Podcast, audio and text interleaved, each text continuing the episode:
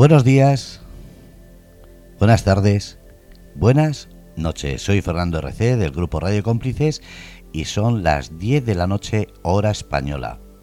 Me encanta empezar un programa sin avisar, porque están en la tertulia interior, lo que se dice entre bambalinas en vestuarios, ahí a su rollo, a su bola, comentando lo que no se puede decir en antena, y diciendo cosillas que nos dejarían a muchos, como digo, con una sonrisa si los escucháramos. Pero soy tan cabroncete que en vez de avisar que voy a entrar directamente, les dejo que me escuchen como saludo y se quedan todos en silencio. Es como me recuerda cuando eh, íbamos al colegio de chiquitos y estábamos trasteando entre los compañeros y de repente oías la puerta, veías al profesor y todo el mundo se sentaba formal. Pues aquí pasa exactamente lo mismo. Así que vamos a empezar el programa de los jueves, Rebelde con Causa, con nuestra estrella, que es la persona que dirige y lleva adelante este programa. Estrella, buenas noches. Hola Fernando, buenas noches. Acabo de retroceder un montón de años, ¿eh? A que sí, a que te has comportado como una niña buena, te has sentado en el pupitre y te has puesto cara buena y todo. te lo juro, o sea, me ha venido a la cabeza cuando estaba en clase, es que me ha venido incluso la imagen. Menudo trasto tenías que ser. Mm, pero estudiaba mucho, era de sobresalientes. Ah, vale. Era muy trasto, era muy trasto, te lo digo de verdad. Muy trasto, muy trasto. O sea, yo creo que la más. Pero pero tenía un coco tenía un coco privilegiado. Ahora ya no. Bueno, a ver, eh, explícalo de coco privilegiado porque mucha gente estará pensando una cara bonita, una sonrisa simpática y el profesor eso de cómo es guapilla, cómo es simpática, venga, vamos a darle un 10. No, no, no, no, yo no era popular, no.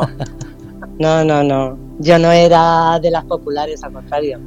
Yo lo único que tenía era mi forma de ser, mi, mi rebeldía desde pequeña. Y, pero sí es cierto que, era de las que no necesitaba estudiar.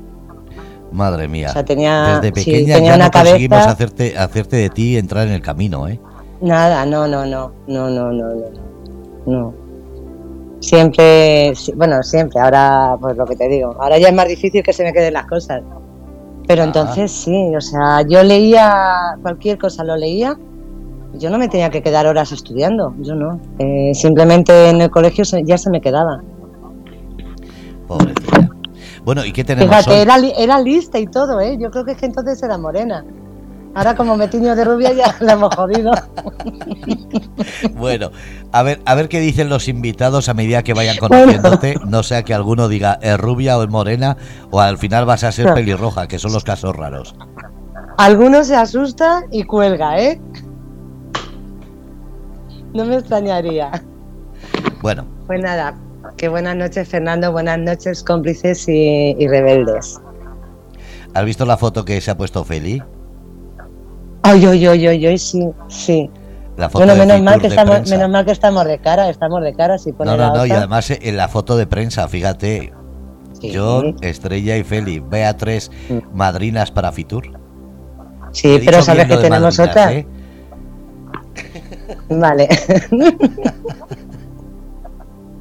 Pero tenemos otra que estamos de espaldas. Eso no lo ha puesto nunca en ningún sitio. Que no se reconoce. Bueno, ya te dejo con el programa, que sigas, que empieces, que hagas, como siempre, a tu decisión y a tu bola. De acuerdo, Fernando, y cuando quieras entrar ya lo sabes. Toses y te digo que no.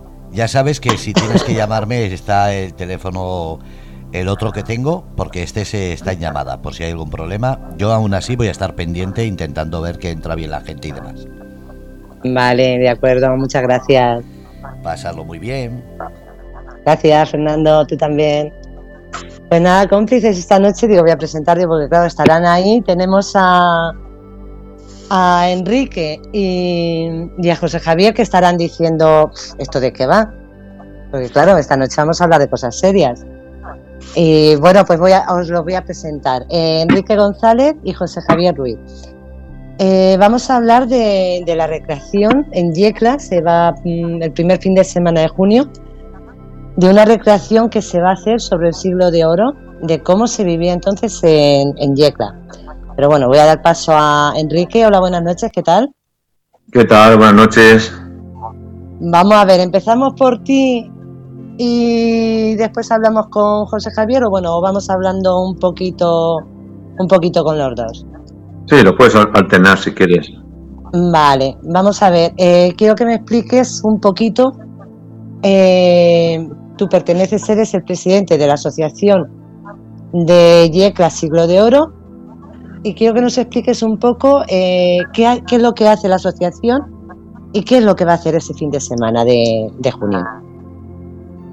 Bueno, pues eh, esta asociación que la verdad es que está eh, solamente cinco meses constituida legalmente, una asociación muy joven que empezó en pandemia aquí en Yecla. Éramos dos socios y prácticamente en un año y medio hemos llegado a, tener casi, casi 90 personas entre eh, mujeres, eh, gente mayor, la verdad que es un grupo bastante grande. Yo diría el grupo más grande pues, de recreación que hay en España. Y, bueno, ha sido pues eso, en, un año y medio. Año y medio solamente que la verdad que la gente ha cogido, lo ha cogido con muchísimas ganas y, la verdad que hemos tenido mucha suerte de encontrar gente eh, con mucha ilusión, muy competente y estamos donde estamos. Bueno, pues este, este fin de semana, del día 2, 3 y 4 de junio, en nuestra ciudad, en Yecla, pues vamos a organizar el evento de recreación, pues uno de los más importantes que se va a hacer este año en, España, con más de 450 recreadores. Eh, van a venir más de 20 delegaciones internacionales y muchos grupos también aquí de la geografía nacional, junto también eh, algún grupo también de las Islas Canarias y bueno, la verdad es que estamos pues eso, muy, muy contentos de, la acogida y que, estamos teniendo. La verdad es que las inscripciones se cerraron hace, un mes y tenemos más de 50 personas en, reserva porque la verdad es que se han quedado sin, sitio porque no tenemos más capacidad para, alojar más gente y bueno, estamos súper contentos. Y esto se va a recrear, como te decía, el primer fin de semana de junio, ¿vale? Aquí en nuestra ciudad, en Yecla, un, una, un pueblo limítrofe con muy cerquita de la provincia de Albacete, de, de Alicante, de Valencia y por supuesto pues eh, está englobada en, en la provincia de Murcia, un sitio fronterizo y bueno, pues la verdad es que pues muy contento, muy contento porque es una nueva iniciativa cultural que se plantea aquí en esta ciudad y, bueno, mm, la verdad es que las expectativas nos han, nos han superado.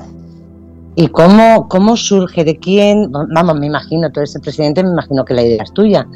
Pero, mm, ¿cómo surge, cómo se te ocurre el, el hacer esta asociación para hacer esta recreación tan importante?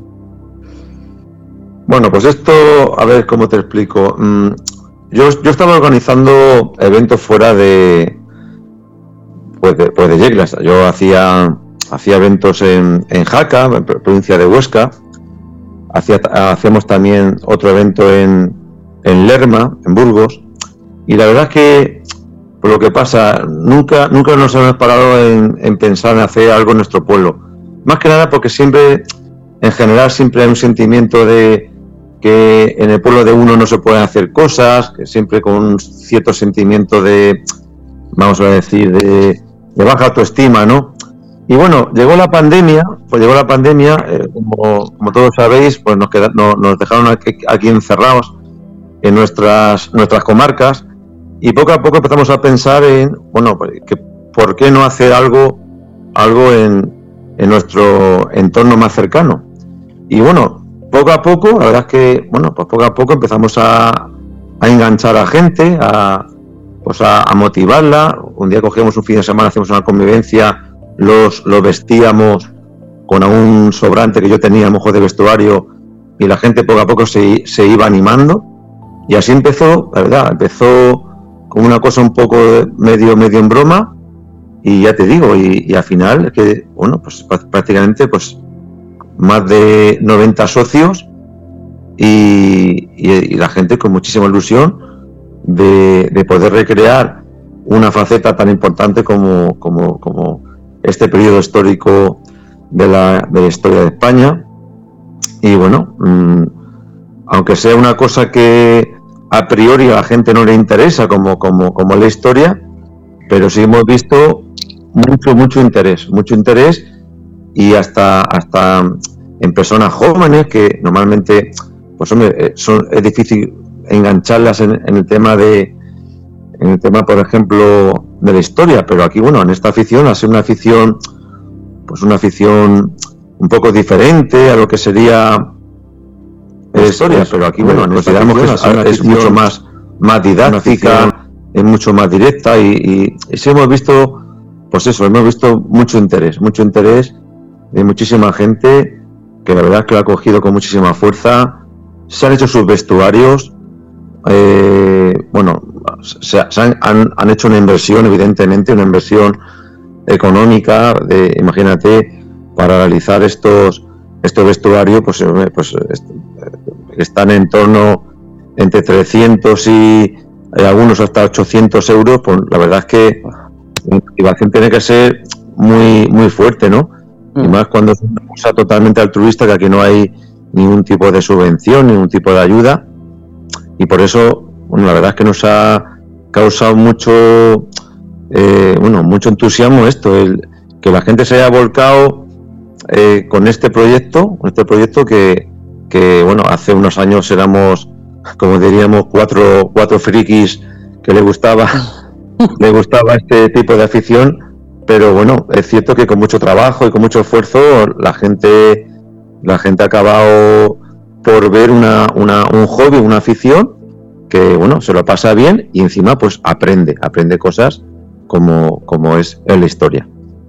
Pero es, es la primera vez, que es el primer año que lo hacéis en Yecla. Bueno, en realidad es segunda, la segunda edición. El problema es que la primera edición la hicimos en un contexto de pandemia que sé que tuvimos mucha dificultad porque no, no pudimos invitar a toda la gente que, que, que, habíamos pensado. Luego también, eh, bueno, por el tema también de, de, que no se podía juntar más de 10 personas en un, en un, en un mismo lugar. Y fue un poco complicado, fue, fue bastante complicado. Se hizo, pero una, una, una cosa una escala mucho, mucho más pequeña que lo que se va a plantear este año. Y no, no te sientes un poco, porque claro, estás diciendo que van a venir, de aparte de, de varios puntos de España, van a venir representaciones de otros países. O sea, van a venir grupos de otros países. ¿No te, mm, no te sientes como un poco eh, como desbordado? O... Hombre, siempre te, tienes la, pues esa, esa presión, esa responsabilidad de intentar siempre cubrir las expectativas, ¿no? Que la gente cuando cuando venga a tu ciudad, a tu pueblo, se sienta bien acogida, que le pueda dar todo, toda la logística, pues eso, eh, pues comidas, alojamiento. Y hombre, es verdad que hay un trabajo pues, detrás muy, importante, ¿vale? Aparte que aquí tenemos un problema en nuestra ciudad de alojamiento muy serio, porque solamente tenemos un hotel para una, una ciudad que tiene casi 40.000 habitantes. Imagínate que hemos hecho hasta una campaña de, de, acoger recreadores en los vecinos. O sea, imagínate, en, casas de vecinos, eh, más de 120 vecinos que son ajenos a la recreación van a acoger en sus casas particulares a recreadores de muchos países y de, y del resto de la geografía nacional. Imagínate, o sea, aparte de la convivencia que van a tener con nosotros en el, en el evento de recreación, también la convivencia que van a tener con los vecinos y vecinas de Yecla, que van a convivir con recreadores de, otros países y han ofrecido sus casas eh, altruistamente para que puedan estar, para que puedan estar esta gente. La verdad que es un gesto, un gesto, bueno, pues, pienso maravilloso de, de, un pueblo abierto y un pueblo que se está volcando con este, con esta iniciativa. Has dicho antes que, que incluso los jóvenes eh, que bueno, eh, lo más normal es que si a los jóvenes les llevas algo de ahora de, de videojuegos y demás, sí se apuntan todos. Y has dicho que también se han apuntado jóvenes.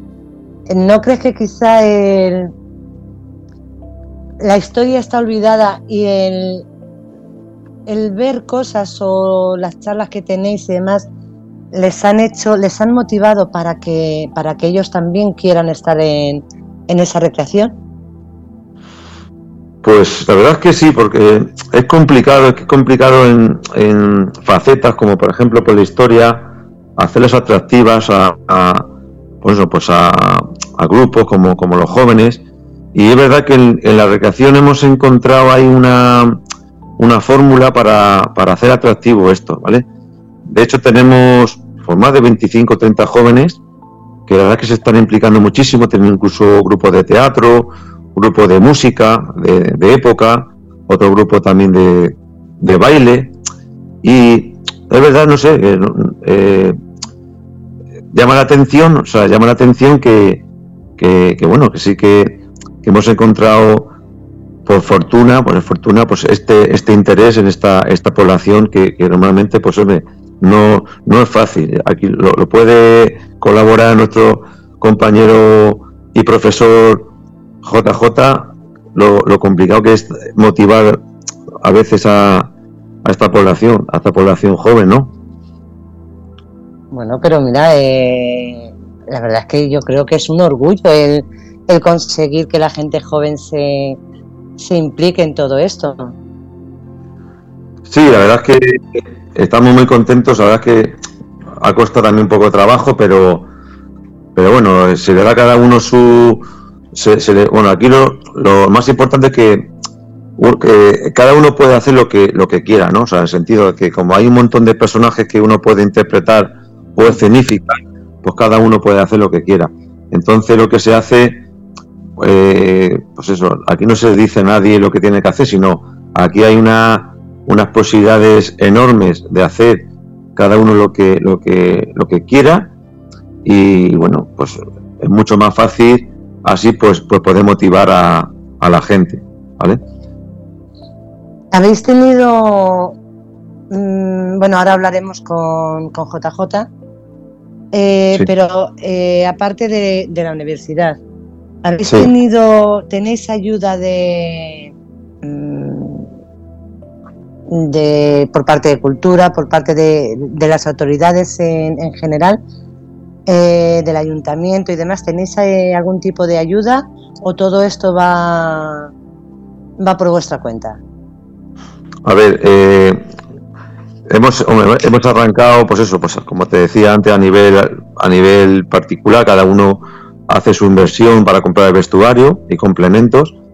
Y una vez que ya nos hemos constituido como asociación, pues es verdad que luego a la hora de plantear, por ejemplo, este evento, bueno, pues sí, es verdad que nos han, nos han colaborado de la Concejalía de Cultura para hacer este evento, evidentemente para la cesión de espacios, para también ayuda en lo que es alojamientos, en comidas. La verdad es que sí, eh, eh, hemos tenido este apoyo, pero hemos tenido este apoyo y también hemos tenido el apoyo, como antes decía, de la Universidad de Murcia, que es la primera vez que una universidad se involucra en, una, en un terreno como, como la recreación histórica, algo muy importante porque ellos al, al final eh, son personas, eh, tienen departamentos y posibilidades de, de, darnos información, digamos, rigurosa para poder trabajar nosotros, eh, pues eso, como te decía antes, con el máximo rigor, con la máxima eh, garantía de lo que estamos haciendo y qué mejor aval que, una universidad. Entonces, la verdad que este, en este evento estamos muy contentos de que por fin, bueno, pues la universidad haya, pues haya apostado también por esta, esta afición, eh, que es la recreación, y bueno, y vemos y pensamos que es muy importante. Bueno, ahora que como tenemos aquí a, a JJ, como tú le llamas, que es eh, José Javier Ruiz, es catedrático de la Universidad de Murcia. Mm, hola José Javier o JJ. JJ. Hola, perdón, estaba silenciado. Ah, vale, vale. vale. Digo, bueno, muy, buenas noches, muy buenas noches a todos. Buenas noches, digo, como estábamos hablando de ti precisamente de la universidad, eh, sí, claro. quería, quería, preguntarte, eh, ¿cómo es que la universidad se ha involucrado en, en toda esta movida, por decirlo de alguna forma? Claro, vamos a ver. Yo creo una de, la, de las facetas que tiene la universidad es eh, contribuir a lo que viene a ser las iniciativas de la sociedad para que éstas sean lo más eficaces posibles. El principio de la recreación, que es un es una tendencia que encontramos un poco por doquier en Estados Unidos y en Europa en los últimos 30 años, es decir, un gusto por recrear y por recuperar el pasado, siempre parte de un principio que es muy peligroso, que es que en esa recreación del pasado nos lo inventemos, tanto en términos morales como estéticos, como eh, genealógicos y hagamos un pasado que lo que haga es confirmar nuestro presente. Es decir, un proceso, insisto, básicamente genealógico, esencialista. La universidad y más aún los historiadores, la función que tenemos, creo, es guiar en lo que podamos y dar el servicio que podamos, porque evidentemente nosotros lo que hacemos es dar un servicio para que esas recreaciones no sean la plasmación del presente hacia el pasado, sino que permitan que la gente recree cómo era el pasado para de esa forma entender cómo era el pasado. Para nosotros es un privilegio desde nuestro grupo de transferencia con eh, colegas de geografía como Ramón García Marín, eh, con colegas de historia, con colegas de arte, pues estar disponibles para con toda la humildad del mundo y con toda la modestia, porque como comentábamos fuera de, fuera de micrófono, el verdadero protagonismo es de los recreadores, eh, contribuir en todo lo que podamos, dar la capacidad de proyectar la recreación todo lo que se pueda, porque lo que se hace en Yecla, lo que se va a hacer en Yecla, es muy importante en el sentido que se va a poder ver cómo era ese siglo de oro. No como a lo mejor lo imaginamos leyendo novela histórica o cuestiones así, sino ver realmente cómo era cómo vivía la gente y cómo se comportaba. Y hombre, una de las cosas que nos vamos a dar cuenta es que ese siglo de oro, que es el momento de Cervantes, que es el momento de Quevedo, que es el momento de Diego de Villalobos, eh, que es el momento de Santa Teresa, eh, bueno, pues nos parece como muy exótico somos nosotros, pero como si estuviéramos en otro planeta. Comprender eso es muy importante. Y es muy importante porque nos muestra que el pasado no es el presente. Es decir, que hay muchas formas de existir. Para eso servimos los historiadores, insisto. Pero en este caso, desde la universidad y pues con toda modestia, estamos aquí para contribuir a un esfuerzo que procede de la sociedad. Es la obligación de la universidad pública, por otra parte, y nosotros pues estamos extremadamente honrados de poder, de poder colaborar con el grupo de Yecla, que de hecho es uno de los grupos de recreación más potentes y más interesantes que hay ahora mismo en España. Hombre, la verdad es que eh, no te creas que en todas partes se, consigue eh, que la universidad o personas como, eh, como tú en este caso colaboren. O sea, mm, yo creo que es un privilegio y, es un honor que, que estéis colaborando con, con ellos. Bueno, quiero decir, también hay que darnos cuenta de una, de una cosa. Nosotros, o sea, la, primera función de la universidad es la investigación, eso por supuesto. Eso se complementa con docencia. Eh, yo lo digo esto porque soy más investigador que docente. Eh, pero bueno, ahí muchos colegas no estarían de fin, dejémoslo correr. Eh, con docencia, pero también con transferencia. El caso de Yecla siempre nos ha interesado mucho porque Yecla conserva, dentro de sus rituales urbanos festivos, elementos centrales de lo que era la edad moderna.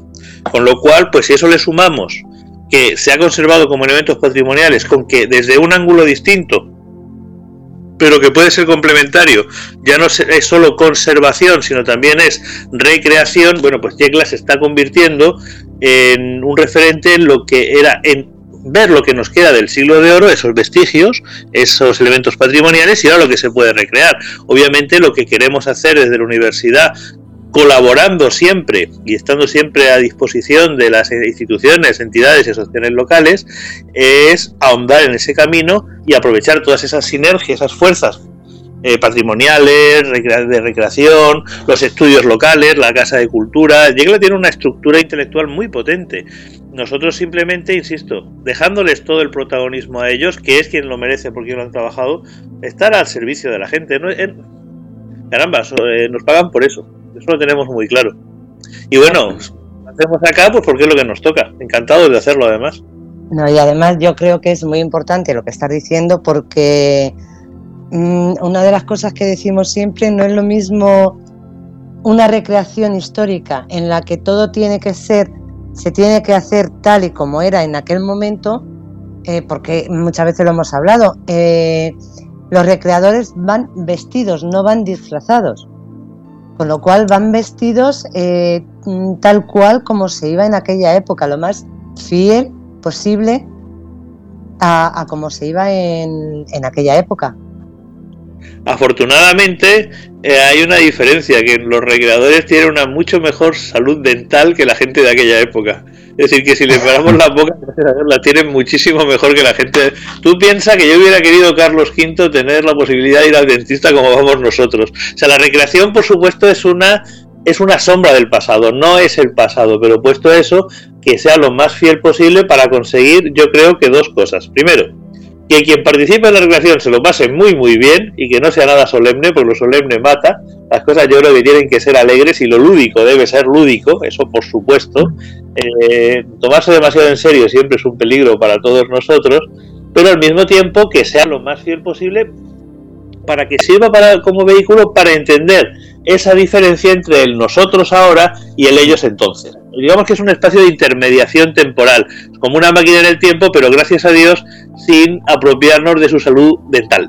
Porque, insisto, no, no, no, solo con pensarlo, piensa que yo ahora mismo yo tengo 54 para 55, más 55 que 54. Eh, yo ya estaría ciego, porque tengo presbicia. Es que si recrear está muy bien, pero ojito, ojito, ojito. Pasarlo bien también está muy bien y bueno, y, yo creo que está que es excelente reconocer las cosas en su espacio. aquí podemos ver cuestiones del siglo de oro y creo que en ese sentido la recreación, pues cada uno se apropiará como considere. Los recreadores porque les gusta, porque les gusta vestirse, porque están, se sienten realizados así. Los espectadores porque van a ver tíos con arcabuces, eh, señoras cosiendo, señoras siendo cabezas de familia, de sociedades mucho más, van a poder entender mejor el antiguo régimen y lo que es el, el siglo de oro y los, y los chiquillos, los niños, porque van a ver soldados con lanzas. O sea, cada uno va a sacar una cosa distinta y eso es lo bueno. Es decir, no, no hay que hacer cosas de cartón piedra, hay que hacer cosas vivas, porque si no, no sobreviven. Y yo creo que con un grupo tan maravilloso y con una gente tan maravillosa como es la de Yecla, bueno, pues el éxito está más que garantizado. Por eso, a todos los oyentes, yo les invitaría a ir esos días a Yecla, porque va a ser muy extraño, pero muy divertido. ¿Por qué extraño? me has dejado. Yo yo voy a ir, pero me has dejado con la curiosidad extraño porque ver gente con arcabuces por la calle o con San Benitos la Inquisición no es lo más habitual. Bueno, aunque viendo lo que se ve en televisión ya ni sabe lo que decir. Pero bueno, yo les he intentado convencer de que sacaran un samurái, porque era pues, pero creo que este año no va a salir ningún samurái en la recreación de Yecla, porque sí podría haber un samurái en la recreación de Yecla. Porque en el siglo de oro también, porque también había samuráis por aquí. Por Yecla, en todo caso por Cieza seguro, por Murcia sin ninguna duda, pasó una embajada de samuráis en la década de 1570. Que venían de embajadores para hablar con el Papa. Es decir, por aquí pasa, era mucho más directo. Había eh, príncipes musulmanes que se habían convertido que estaban por aquí, samuráis, irlandeses, eh, por supuesto, esclavos africanos, esclavos norteafricanos, eh, todo tipo de religiosos, exiliados armenios, todo eso puede aparecer en una recreación. Este año, este año creo que vamos a ser modestos y la parte internacional vamos a limitarla, pero el año que viene a ver si convencemos y pillamos un par de samuráis o algún príncipe marroquí exiliado en España que lo sabía. Hombre, pues eh, es que lo que nos estás contando, yo creo que el 99% de de, los españoles, no teníamos ni idea. Bueno, pero por eso esa es la diferencia entre los historiadores, si me puedo permitir, y, el, y los divulgadores. Los historiadores investigamos, no repetimos cosas que ya se han dicho, los, los, historiadores intentamos comprender cosas que no se sabían hasta ahora. Y había muchas cosas sobre el siglo de oro eh, tan obsesionados como estamos con que si leyenda blanca, leyenda negra, leyenda azul o lo que usted quiera decirme, eh, que no sé, se nos había olvidado de estudiar el siglo de oro, que es un detalle así como muy significante. Y efectivamente, si lo estudiamos, vemos que era mucho más divertido y mucho más loco de lo que habíamos pensado. Eh, pues mira, yo, vamos, Enrique, como está ahí ahondar sobre esto y perdón por me hacer, hacerme autopromoción, pueden buscar en el canal, decíamos ayer, de YouTube, una entrevista mía sobre hispanofilia, que es el libro que publiqué. Esto, esto queda fatal, parece como si hubiera venido a hablar de mi libro. una entrevista de una hora que no queda mal sobre el libro hispanofilia. El libro hispanofilia tiene mil páginas, es sobre los aliados del río. Pero dejémoslo, que si esto queda fatal, esto habla del libro de uno. Lo importante, lo fundamental, Lo significativo es que en Yecla, aparte de comer bien, los, que los oyentes que tienen la gentileza de escucharnos ahora van a ver a una gente maravillosa haciendo una recreación de de veras de cómo era un siglo de oro, en el que cabían todos, no solo los reyes, no solo las princesas, no solo los poderosos, sino las gentes que realmente construían imperios. Eran las mujeres que lavaban la ropa, los señores que hacían zapatos, las gentes que a su pesar pagaban impuestos o iban a la guerra, todos esos eran protagonistas de un imperio que alcanzaba las cuatro partes del mundo. Y se puede entender yendo a Yecla. Eso es lo que nos interesa como historiadores. Pero yo creo que estoy hablando demasiado, porque aquí no, soy yo el que ha venido no, no, ahora, ahora hablamos otra vez con Enrique, digo, no digo, porque vamos, no lo sé, para Enrique, digo, para mí me... No te preocupes, que a mí me encanta siempre escuchar a, profesor JJ y la verdad que, mejor que él nadie nadie lo explica, o sea, el, contexto de lo que era Yecla en este periodo, la verdad es que, bueno, él, aparte que, es un referente a nivel mundial de, de este, este periodo, bueno, no, nadie mejor que él para, para explicar lo que se va a ver en, en, este evento. Bueno, ¿qué es lo que va? No, una, cosa, no, una cosa que te voy a decir, digo, Yecla es, por decirlo de alguna forma, el, el eterno olvidado, a ver si me entiendes. Eh, lo que nos estás contando, mmm, Yecla no es un sitio que tú, mmm, que te estén hablando de Yecla como como lo que tú nos estás diciendo. O sea, mm, Yecla se va a conocer ahora a partir, por ejemplo, de, de esta recreación, se va a conocer más como era. Vamos a ver, yo creo que no solo Yecla. Por ejemplo, nosotros aquí en la ciudad de Murcia eh, hemos olvidado absolutamente el periodo del siglo XVI al XVIII. Mucho Alfonso X, muchas ruinas musulmanas y lo que quieran ustedes, pero resulta que hemos olvidado que el gran momento de Murcia en 1706, con la guerra de sucesión, cuando la ciudad de Murcia ya sola se convierte en el Stalingrado de los Borbones, hemos olvidado que los ciudadanos de Murcia se parecían mucho a los espartanos o los atenienses, porque eran ellos quienes defendían su patria, eran, tenían que ser milicianos, y hemos olvidado todo el ritual político murciano, porque por X o Y razones focalizamos en otros periodos históricos. Quien vaya a Yecla no va a comprender solo lo que era Yecla, va a comprender lo que era Yecla, lo que era México, lo que eran Amberes, lo que era Nápoles, lo que era Murcia, lo que era Cartagena. Es decir, ciudades formadas por vecinos, organizados en jerarquías sociales muy desiguales, muy injustas, diríamos hoy en día, pero en la que para ser vecino tenías que defender tu ciudad, tu patria, en el sentido clásico de la palabra, es decir, tenías que ser miliciano ese, ese vecino soldado es el que construye el bien público. Y eso pasa en la ciudad de Murcia, eso pasa en Cartagena, eso pasa en Málaga, eso pasa en Orihuela, en Valencia, pasa en Amberes, pasa en Nápoles, pasa en Lima, pasa en México. Lo que van a ver en Yecla no es Yecla, viendo Yecla. Lo que van a ver en Yecla es una civilización política y cultural en la que los derechos de las personas nacían de los deberes que tenían. Y esa es nuestra herencia política y cultural, contrariamente a esas imágenes de monarquía absoluta y autoritaria de la edad moderna. Es decir, lo que van a ver es su herencia. Y claro, visto en Yecla, pues mucho mejor, dado que Yecla también conserva esos elementos patrimoniales a los que hacía referencia antes.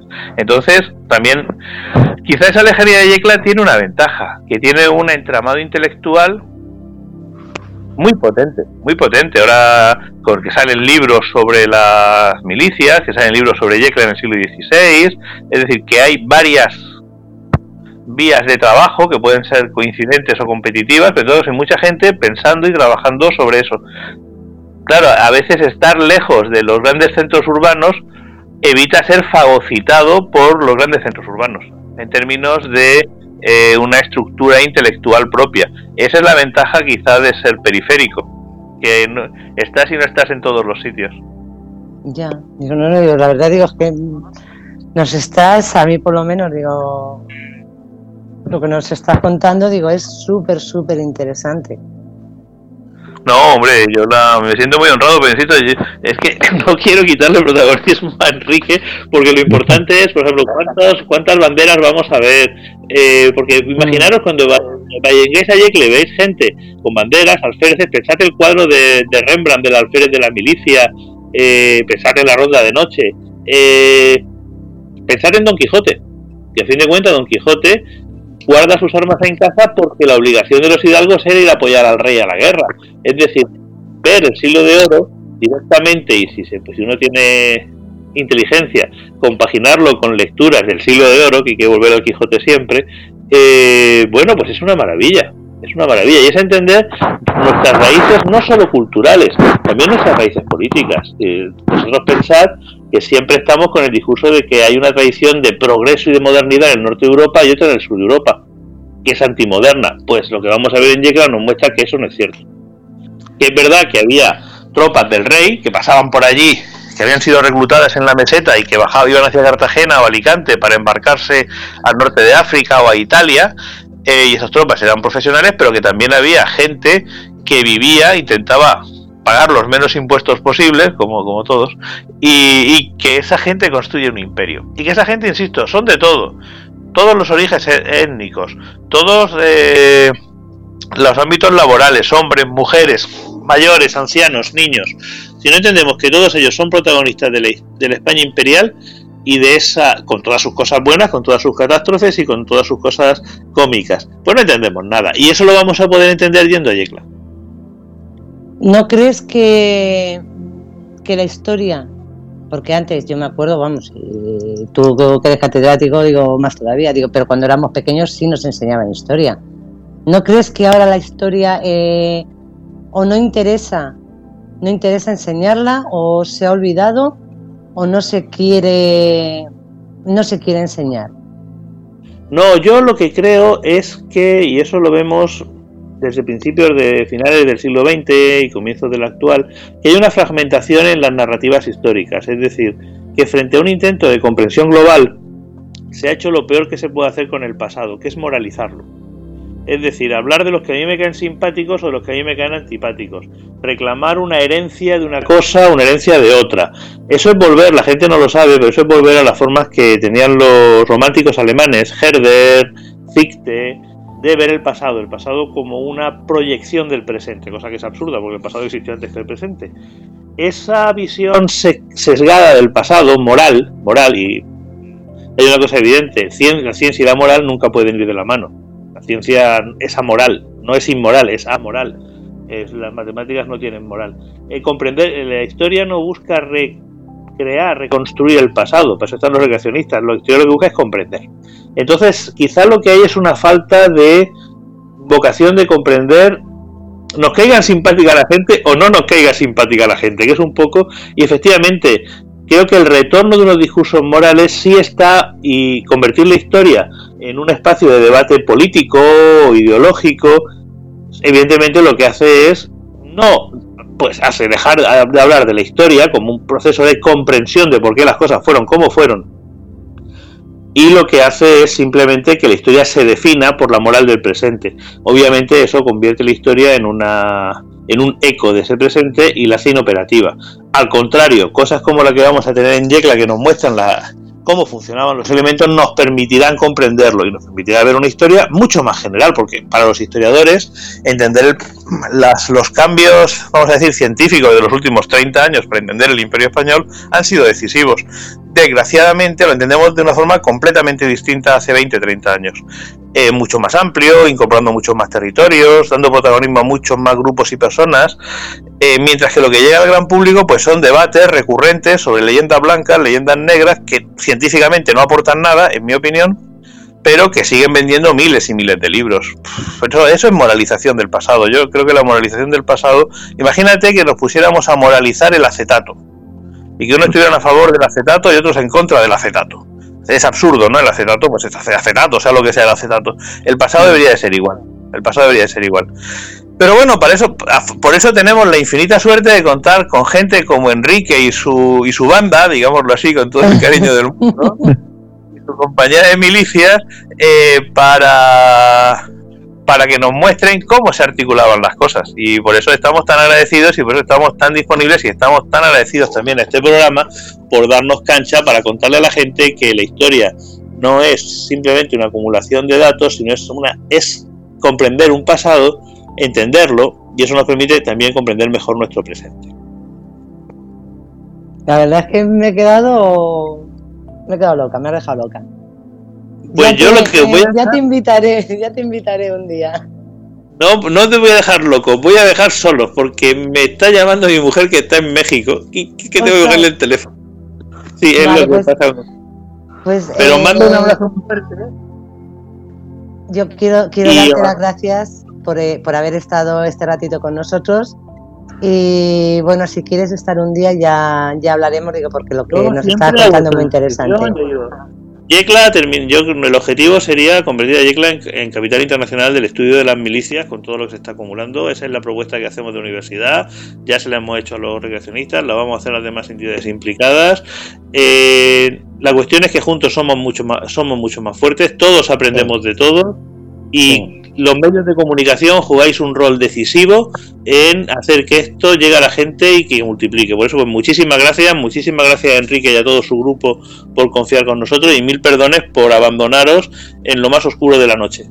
Tranquilo, no te preocupes que ya hablaremos para otro día. Y Un muchísimas abrazo muy gracias. fuerte. Muchas gracias por, por la lección de historia. Gracias. Gracias. Hasta luego. Buenas noches. Hasta luego, buenas noches. La verdad, la verdad es que sí, ha sido, ha sido muy interesante. Digo, ya, ya le tendremos una noche en el programa. Vamos a ver, Enrique, vamos a seguir con. eh, Por, por todo esto, por todo esto que antes hablamos es tan importante de tener este respaldo de, de estos historiadores de, de la universidad, porque imagínate personas que se dedican y- en cuerpo y alma al estudio de la historia, pues la cantidad de información que nos pueden transmitir a los recreadores para poder mejorar pues nuestros eh, nuestros eh, hábitos, complementos, etcétera, y darle mucho más rigor. O sea, imagínate la suerte que, que tenemos ahora mismo con, con este tipo de gente. No, la, la verdad es que sí, porque es lo que te decía antes, eh, no es hacer un. No es un, un teatro, o sea, lo- eh, una recreación es recrear lo que ocurrió en aquella época, con lo cual es algo que, Sí. Efectivamente, como ha dicho él, en plan de pasarlo bien y demás, pero eh, si tú haces una recreación que cada uno vaya vestido, eh, uno con el vestido de comunión, otro con el vestido de... mm, Eso no es no es lo suyo. Entonces se necesita, se necesita efectivamente historiadores Sí. que sepan, que sepan cómo lo que ocurrió en, en aquel momento. Sí, yo, yo te quería comentar, mira, eh, yo te conocí en, en la batalla de Almansa hace Sí. cosa de tres semanas, pues ahí viste pues, un modelo pues, de, pues, de evento. Aquí vamos a hacer un evento totalmente diferente. Aquí lo que vamos a hacer es darle el máximo protagonismo a lo que es la vida civil. O sea, aquí va- vas a encontrar durante dos días pues un montón de actividades, un montón de actividades eh, por ejemplo, eh, vas a, a tener artesanos, va a te- vas a tener un hospital de época, vas a tener una mancebía, que eran las antiguas prostitutas, que era una cosa pues también muy común en cualquier pueblo ciudad de este periodo. Vamos a, eh, vamos a tener escribano, vamos a tener algo muy importante y muy, muy local y muy yeclano, que es la aduana, porque Yecla era el segundo puerto seco más importante de Castilla. Y aquí pues había una actividad comercial brutal y había un- una logística, sobre todo en la construcción de, carros. Por ejemplo, había un gremio grandísimo, unos se dedicaban a hacer ruedas, otro ballestas, otro lo que era las carcasas de los carros. Y aquí había una logística, luego también había muchísimas posadas, mesones, para, lo que, para, para que los viajeros pu- pudieran acomodarse. La verdad es que vamos a centrarnos en, en- en estos aspectos eh, locales de, de Yecla que están totalmente documentados por investigadores como José Javier y también por investiga- eh, investigadores historiadores aquí, aquí locales. Y va a ser un evento diferente, porque normalmente los eventos por la recreación normalmente siempre se enfocan, pues sobre todo, pues a, a una, una batalla, a un tipo de episodio bélico, pero aquí va a ser el máximo protagonismo va a ser la vida civil, ¿vale? O sea, entonces, quien venga a Yecla y tenga la suerte de poder estar este fin de semana, pues va a poder ver una, una recreación totalmente diferente a lo que sería, pues, otro, otro tipo de, evento histórico. Vamos a ver, eh, mm, vamos a, poner un poco en contexto. ¿Qué es lo que se va a encontrar, por ejemplo, eh, una persona que vaya ese fin de semana Yecla o uno de los días? eh, ¿qué se van, eh, mm, ¿vais a estar en, en algún sitio en especial, en un terreno especial, o vais a estar por las calles? Pueden ir paseando por las calles de Yecla y se van a encontrar todo eso. Bien, pues lo que se va a encontrar un turista que venga eh, a acompañarnos este, este fin de semana. Todo el epicentro del casco histórico, desde lo que sería la, iglesia vieja que está eh, cercana a lo que es el ayuntamiento, hasta lo que es San Francisco, que es una calle, eh, una calle que, baja, que baja atravesando prácticamente es un, eje que, divide lo que es la ciudad de Yecla ¿vale? Pues e, esa, esa ubicación de que estaremos hablando de unos, unos 800 metros va a ser, digamos, el epicentro de, este evento. Ahí se, va, eh, se va a disponer un campamento de época, un campamento histórico, y luego pues diversas actividades con artesanos, como antes decía, va a haber más de 24 actividades entre hospital, la mancebía, va a haber eh, puestos de escribanos, va a estar el, por ejemplo, la parte cortesana con los nobles, luego los soldados haciendo instrucción por un lado. Eh, bueno, bueno, o sea, imaginaros pues lo que sería la, la yecla de, de, la, de la década de 1570, pues todos, todos los estamentos sociales. Ya te digo que es que tenemos prácticamente hasta, hasta un, un colectivo de, de vagabundos, o de vagabundos personas que sin, sin recursos que se van a vestir pues como tal de vagabundos. Y luego eh, pues todo, todo lo que os podéis imaginar, hidalgos, nobles, soldados, eh, niños, aquí tenemos, antes te decía, en el grupo nuestro por la recreación, tenemos una, una, una bebé, vamos a decirlo así, con, con, seis meses, con seis meses, que su mamá pues la, la saca vestida de época, o sea, imagínate, o sea, que tenemos, me decía una mujer otro día, Enrique, yo puedo recrear, digo, usted, usted puede recrear pues hasta, hasta prácticamente pues de cero a, hasta, hasta 120 años, sabes que aquí no hay limitación de edad, todo el mundo puede recrear porque todo, todo se puede representar, ¿vale? Entonces, pues va a ser, como antes me preguntabas, eh, pues, pues muchos espacios de aquí de lo que es sobre todo el casco histórico de nuestra ciudad ambientada como, como estaría en la época, con, diferentes secciones y actividades y ya te digo, con 400 y pico recreadores que será pues este año pues, pues seguramente el evento más grande y más importante que se va a hacer este año en, en, España. O sea que va a ser como entrar ahí va a ser como si cruzas un túnel del tiempo pues va a ser te transporta al pasado. Eh, va a ser casi casi que las personas que vengan vestidas de, pues de normal, ¿no? O de, o de civil, se van a sentir a lo mejor hasta, hasta un poco raras, ¿vale? Porque se van, se van a adentrar en, pues eso, en otro, en otra, en otro ambiente, otra época. Entonces, al final, casi casi van a ser ellos los, los extraños, ¿no? Sí. Entonces, bueno, pues, pues va a ser curioso, sobre todo, por la gente que, que decida de, venir, que esperamos que, venga muchísima gente. Así ya nos han confirmado muchas agencias de viajes que van a traer autobús y todo esto para que estén, para que estén aquí este fin de semana. Eh, bueno, pues la verdad es que, bueno, se van a encontrar una cosa, un parque temático, pues imagínate, ambientado, pues eso, en último tercio del siglo XVI.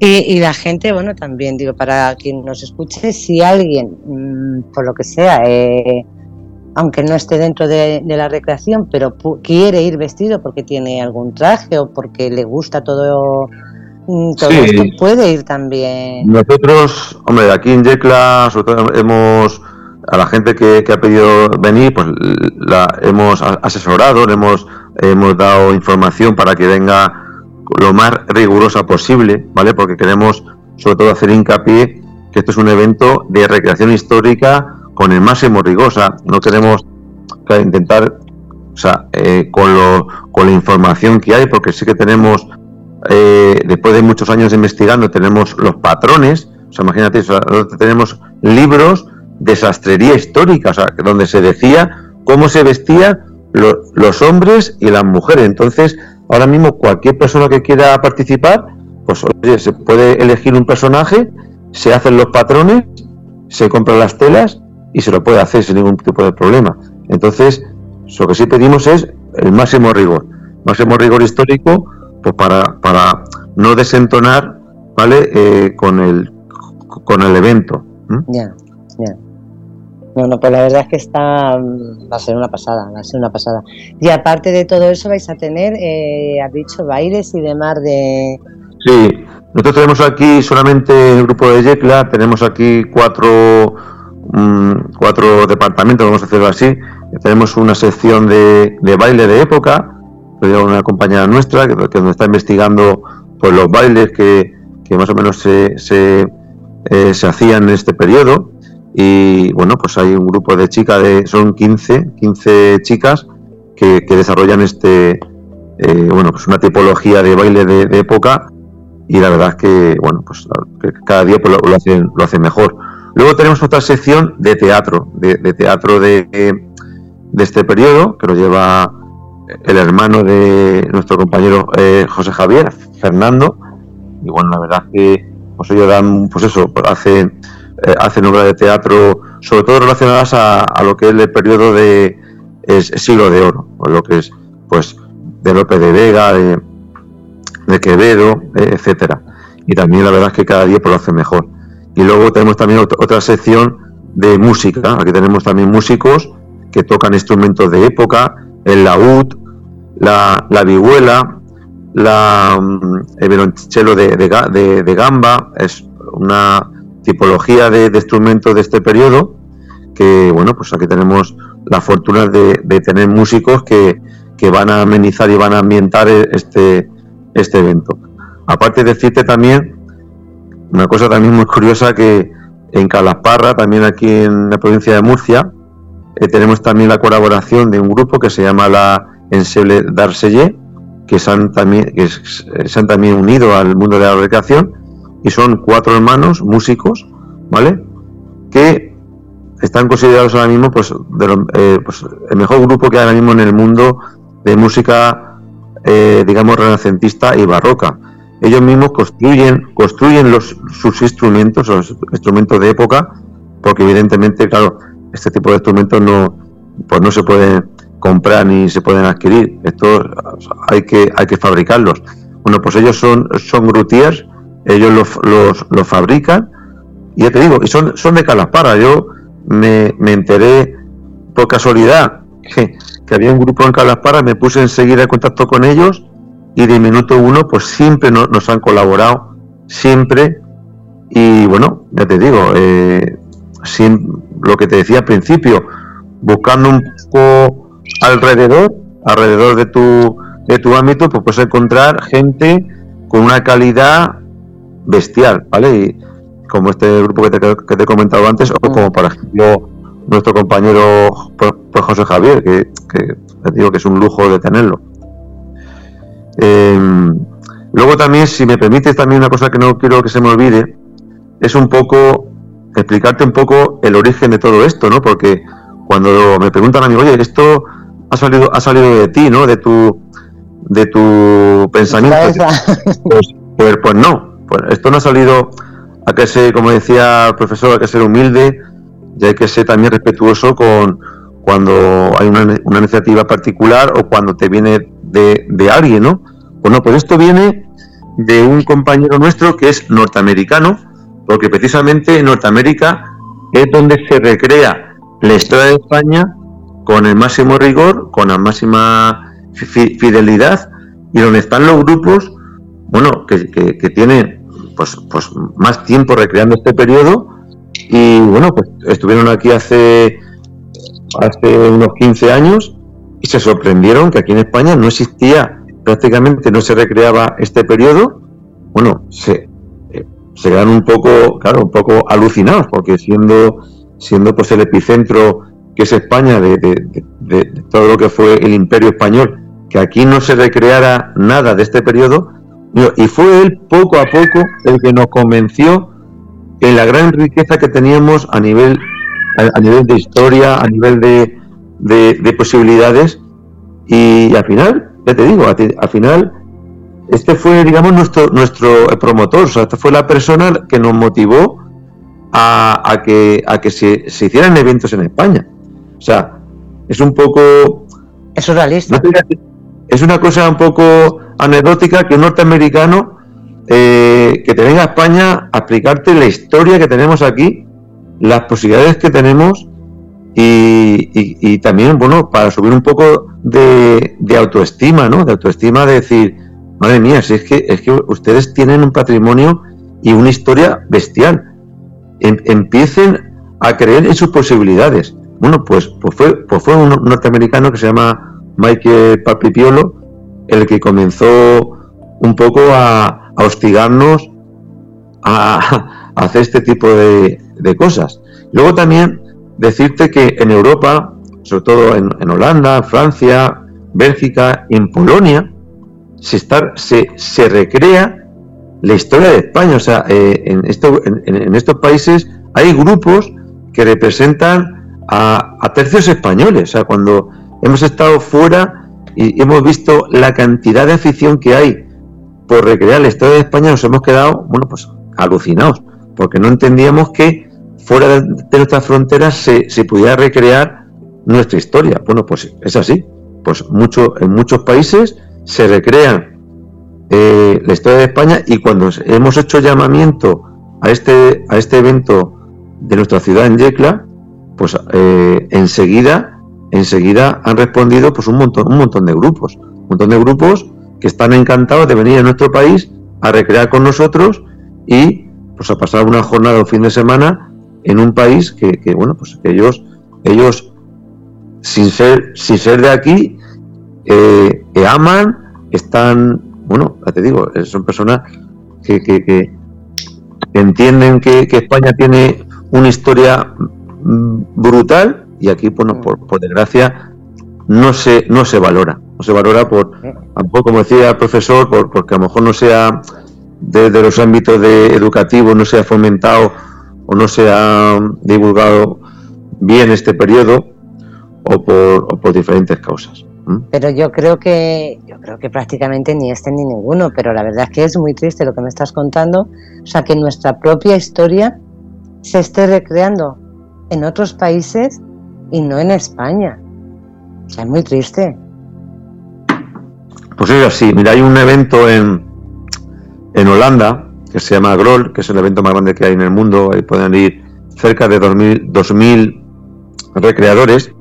Se recrea, pues eso, un asedio de, esta ciudad. Está el bando eh, protestante o holandés y luego está el bando católico. Eh, aquí pues, podremos ir unos 50 españoles. Pero imagínate, más mil personas están recreando el bando católico, que eran pues, los españoles.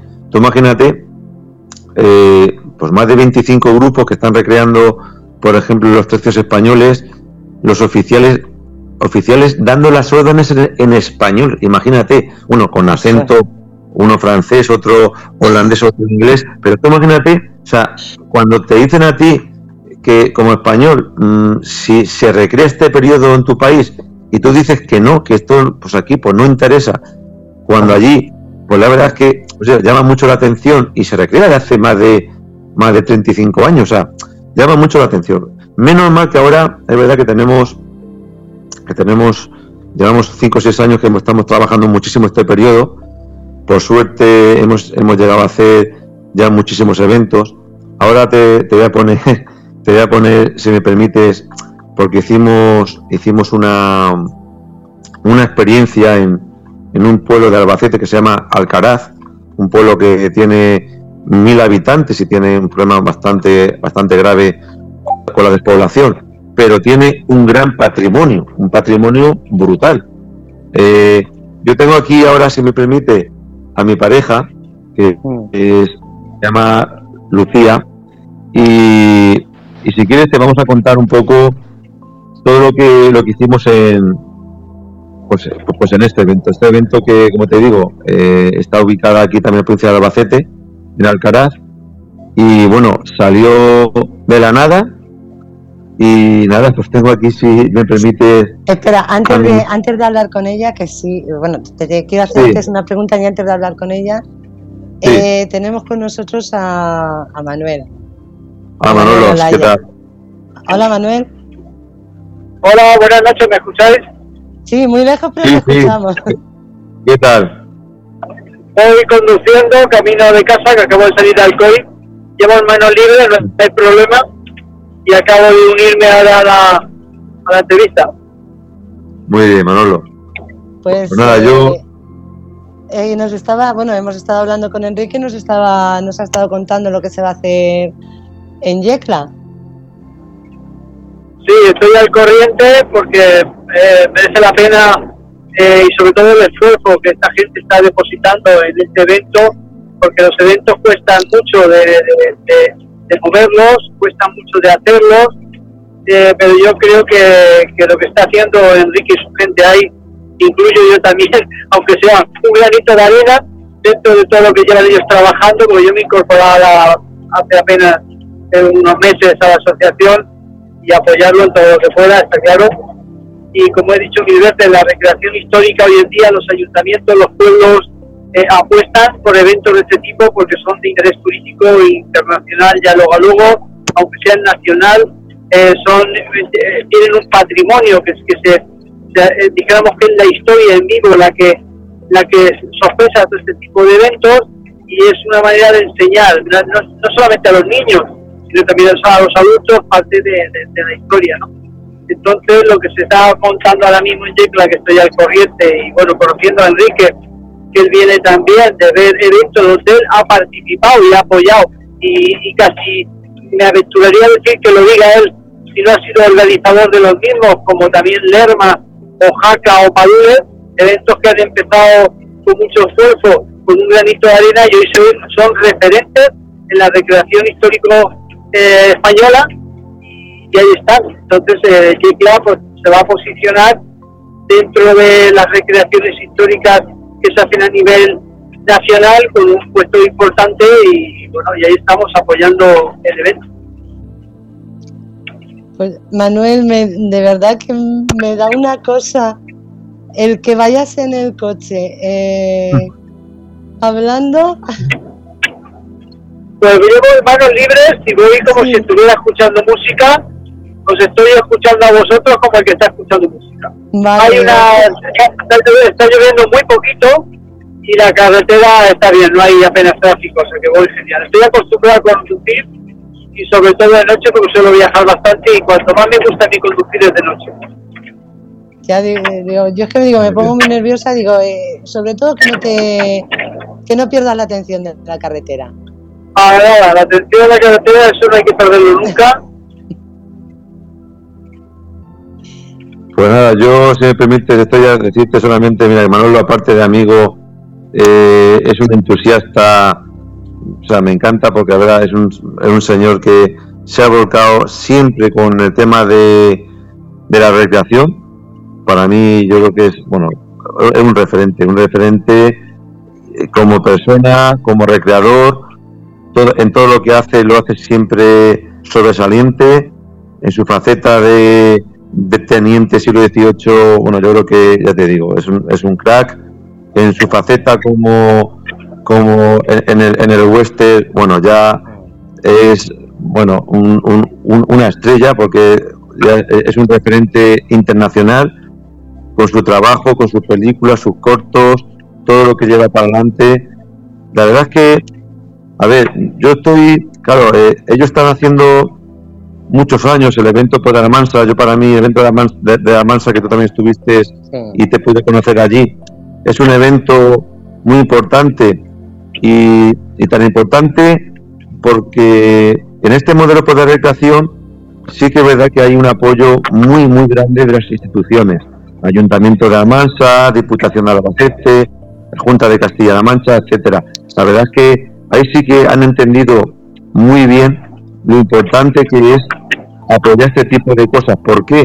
Porque se genera luego un volumen de, turismo muy importante y es verdad que para la comarca, para, para, lo que es el pueblo de, de Almansa, pues la verdad es que es un fin de semana que están todos los hosteleros esperando como agua de mayo, y nunca hemos dicho ahora que hay tanta sequía, porque se genera un volumen de ventas y de dinero súper importante. Entonces, ahora mismo, pues hombre, está ya demostrado que la recreación atrae gente y atrae dinero.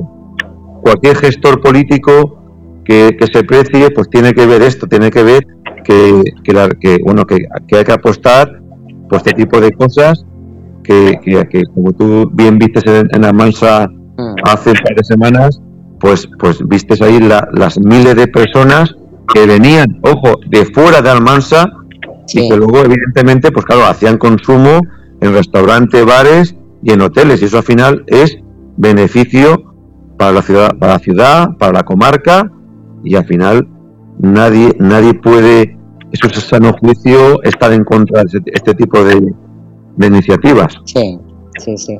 Y el nombre de Almansa, o sea, el nombre de Almansa igual, o sea, ya, ya ves la Villena, Almansa, Madrid, Teruel, el nombre de la ciudad, en la publicidad que le estás haciendo a nivel internacional, es brutal, porque hoy en día las redes sociales sabemos lo que mueven, ¿no? Entonces cuando tú cuelgas el evento, el, yo lo veo el, el, Always History también en la recreación de la batalla de masa, porque son los dos que llevo y que sigo, ¿no?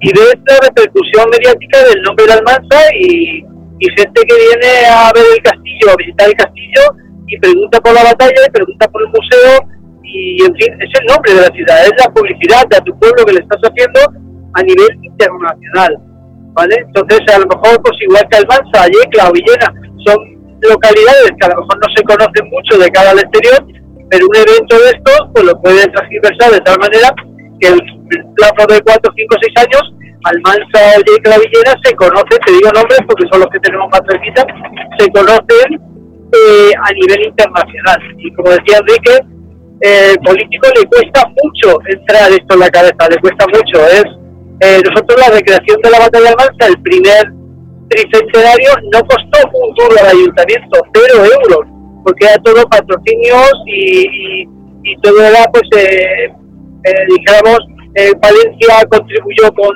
con la caballería, que era lo más caro, y en fin, no costó un duro. Después sí que se ha visto que lleva un gasto y se hacía cada dos años, ¿vale? Por el gasto que lleva. Pero sí que es verdad que cuando tú en el año que no lo haces, que lo quieres hacer año sí, año no, es la cantidad de, visitas que tienes en la página de internet del ayuntamiento, de llamadas telefónicas, y cuando tú dices que no se va a hacer la recreación, no viene la gente, te das cuenta de que el evento es brutal y que no deberes dejar perder. Y eso a través de la asociación nosotros tuvimos que, eh, hacerle entender al ayuntamiento de que esto había que todos los años. Había gente que estaba en contra y otros estaban a favor, pero al final es el recreador histórico, en mi caso como nosotros la asociación, como en el caso de Enrique con el siglo de Olleca, el que debe de alguna manera hacerle entender al político que esto se debe de seguir haciendo no cada dos años, sino anualmente. Nos costó esfuerzo y trabajo, pero hoy en día nos han dado la razón y se está haciendo. Yo, como le digo a Enrique, estos eventos cuestan de montar, cuestan de hacer, pero si ellos entran ganando la Champions, lo van a tener más fácil, ¿no? Y por lo que está moviendo Enrique, porque su gente hay, eh, está moviendo un trabajo que eso si lo tiene que pagar un ayuntamiento, no tiene dinero para pagarlo. Las horas esas no se pagan, solo debe entender un ayuntamiento, una administración, el trabajo que hacemos nosotros interno no es pagable.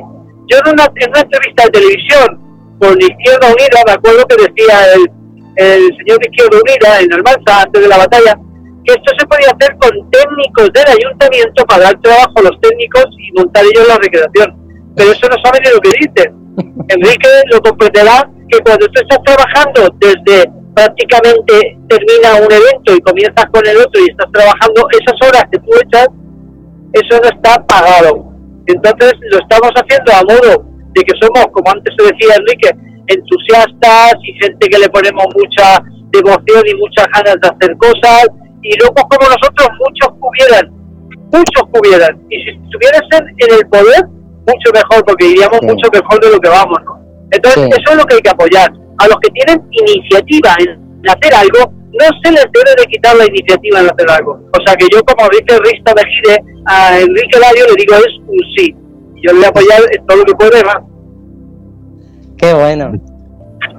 Sí. Qué bueno. Yo, yo también decir, mira, solamente que lo que ha conseguido, que lo que ha conseguido Manolo Laya, pues es sencillamente pues, para que le den una, le ponga un monumento, porque es- esto, esto que ha hecho con, con de fútbol también eh, de más gente, pero pero creo que también uno de los artífices, pues la verdad es que se va a recordar para siempre y va a estar ahí en Almansa, bueno, eh, eh, va a estar eh, décadas, eh, siglos, como digo, es una cosa que prácticamente no se va a olvidar. Y eso, eso, como decía Manolo, pues ha sido a base de constancia, de muchísimo trabajo, horas, disgustos, follones, discusiones. Y, y claro, lo que pasa que el trabajo altruista ya no que esté pagado, sino que también luego pues, te también con muchas muchas trabas a nivel de la administración, políticos, gente que no entiende que no entiende pues, muchas cosas por, por, por, por, por egos, por envidias y, y es complicado. Pero bueno, menos mal que tenemos aún gente como Manolo que, que la verdad es que, que nos da ilusión y ganas para seguir para adelante. Y tendrán motivos para tirar la toalla más de una vez. Porque es verdad que la recreación de la batalla de Mansa salió de una mesa donde estábamos dos personas, que es Herminio Gómez Gascón y un servidor. Ahí es donde, dijéramos, apareció el primer germen de la recreación histórica de la batalla de Mansa, entre Herminio y un servidor, ¿vale? Después sí que es verdad que todo esto no se monta, una persona sola no tiene la suficiente capacidad de montar todo esto.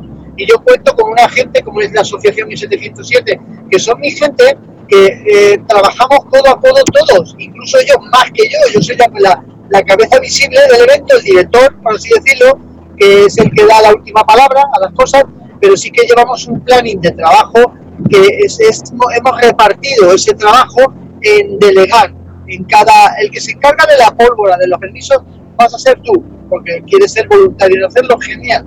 La logística de comidas y tal, tú, pero no puede nunca cargarse la misma persona todo porque te quema. Entonces yo sí que es verdad que cuando entré de presidente, yo he sido vocal, vicepresidente, secretario, todo, pero llevo ya desde el año 2018 siendo presidente. Y entonces pues yo imp- impongo, impongo mi, mi forma de hacer la recreación histórica y tengo que convencer a mi gente, ¿vale? Entonces yo he convencido a mi gente de hacer un modelo de recreación histórica que es la que el turista pide cuando viene al Mansa. Ojo, no tiene por qué ser en todos los sitios igual, pero yo sí que es verdad que me tomo algunas veces algunas licencias que no tienen nada que ver con el rigor, rigor, rigor puro, puro histórico, ¿vale? Yo me salto algunas licencias porque el público viene pues, escuchar música de fondo épica o porque viene a ver los caballos cabalgar al duque por el medio del campo de batalla. El duque jamás ca- ca- cabalgaría y haría una carga de caballería en el campo de batalla, ¿no? El duque o cualquier mariscal de campo estaría donde le debe de estar. Pero yo no puedo poner al duque en una esquina y que no lo vea todo el mundo nada más que a lo lejos. Yo me salto esa licencia y lo pongo cabalgando para arriba y para abajo, que la gente lo que le gusta es todo eso, ¿no?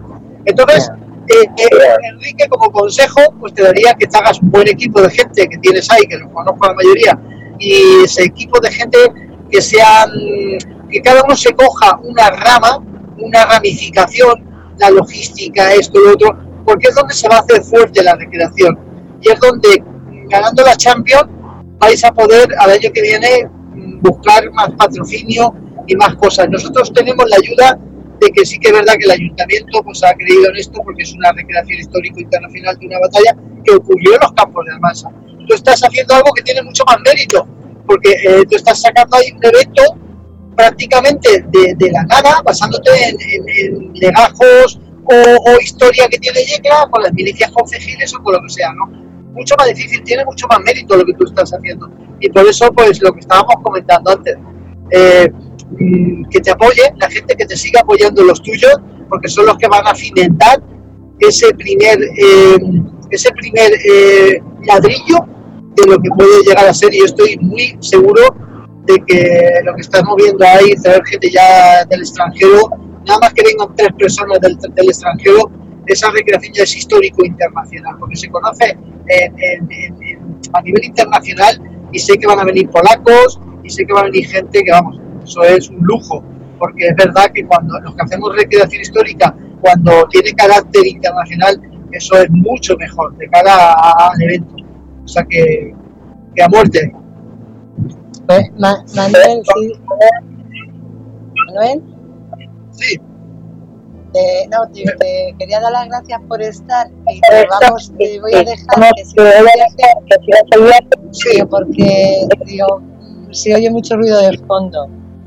Sí, a lo mejor por el tráfico de, de bueno, por el coche en sí o por las cuatro gotas que están cayendo. Sí.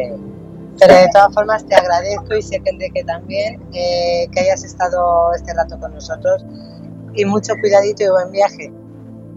Ya me queda 20 minutillos, estoy en casa ahora mismo.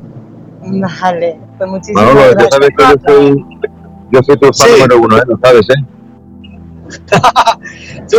Hemos compartido batallas juntas, algunas, ¿eh? Incluso cine. Luego comenta lo sí. que has hecho cine también de esta época. He hecho cine, pero, pero de muerto.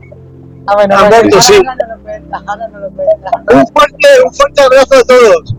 Ya cuando volvéis la la Buenas noches. Buenas noches, Manolo. Cuídate mucho. Un Un abrazo abrazo. cuidado en el viaje. Hasta luego, gracias. Se veía, al final se oía un, un ruido de Sí. fondo de fondo muy fuerte. Había que estar ahí escuchándole. Pero vamos, es un placer que. Sí, sí. Manolo ah, un... bueno, cuéntanos qué dice de cine. Pues, Mano- pues mira, pues Manolo una vez me, me lió para hacer un corto. Bueno, yo, yo, yo era un personaje, era un soldado, entonces tuve que hacer una escena de, bueno, que me mataban, ¿no? Me mataban, había una, una bala esférica de plomo que, que iba hacia mí en cámara lenta, entonces eh, traspasaba mi, mi uniforme, empezaba a salir sangre y yo pues ca- caía hacia atrás. Bueno, pues esta escena tuve que repetirla más de 100 veces y tuve que, caerme hacia atrás 100 veces hasta, hasta que él encontró una postura que le gustó. O sea, me pegué tres horas, tres horas para hacer la escena, que sí, que luego salió muy bien, pero bueno, que, que, que- que acabé de, de- la escena y de Manolo hasta, hasta las narices, ¿no? pero, pero bien, bien. bueno. La verdad es que Manolo es un, ya te digo, es un señor Es con un crack. mucha, muchas inquietudes, Sí. no para, la verdad es que no para, y a mí me encanta porque la verdad es que, que la pasión que le mete a ilusión, eso Sí. no está parado.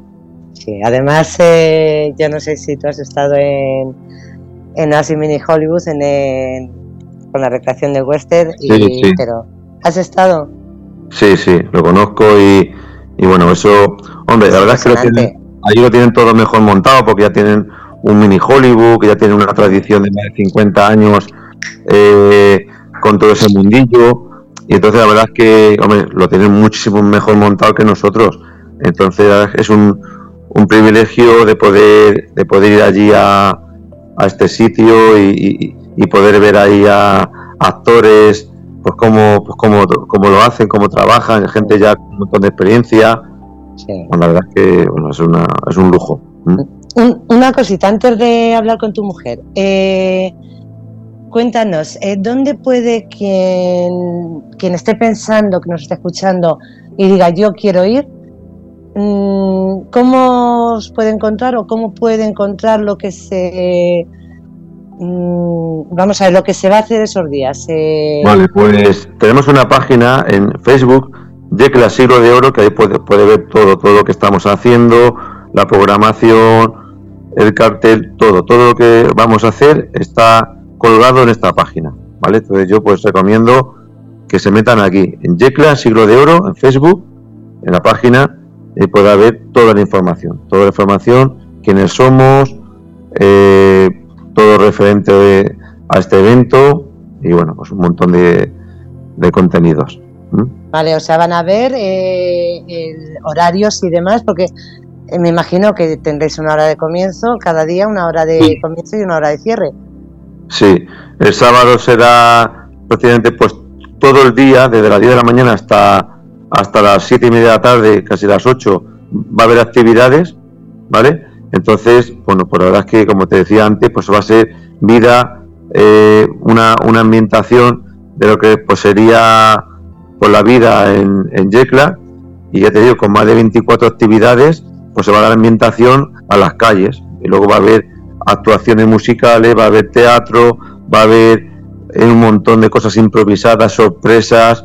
Eh, bueno, ya te digo, va a haber también luego a las seis un desfile, un desfile con todos los, los recreadores. a las seis y media habrá una batalla, una batalla en, las inmediaciones de San Francisco, que es de convento de San Francisco. Se va a hacer también una batalla eh, importante.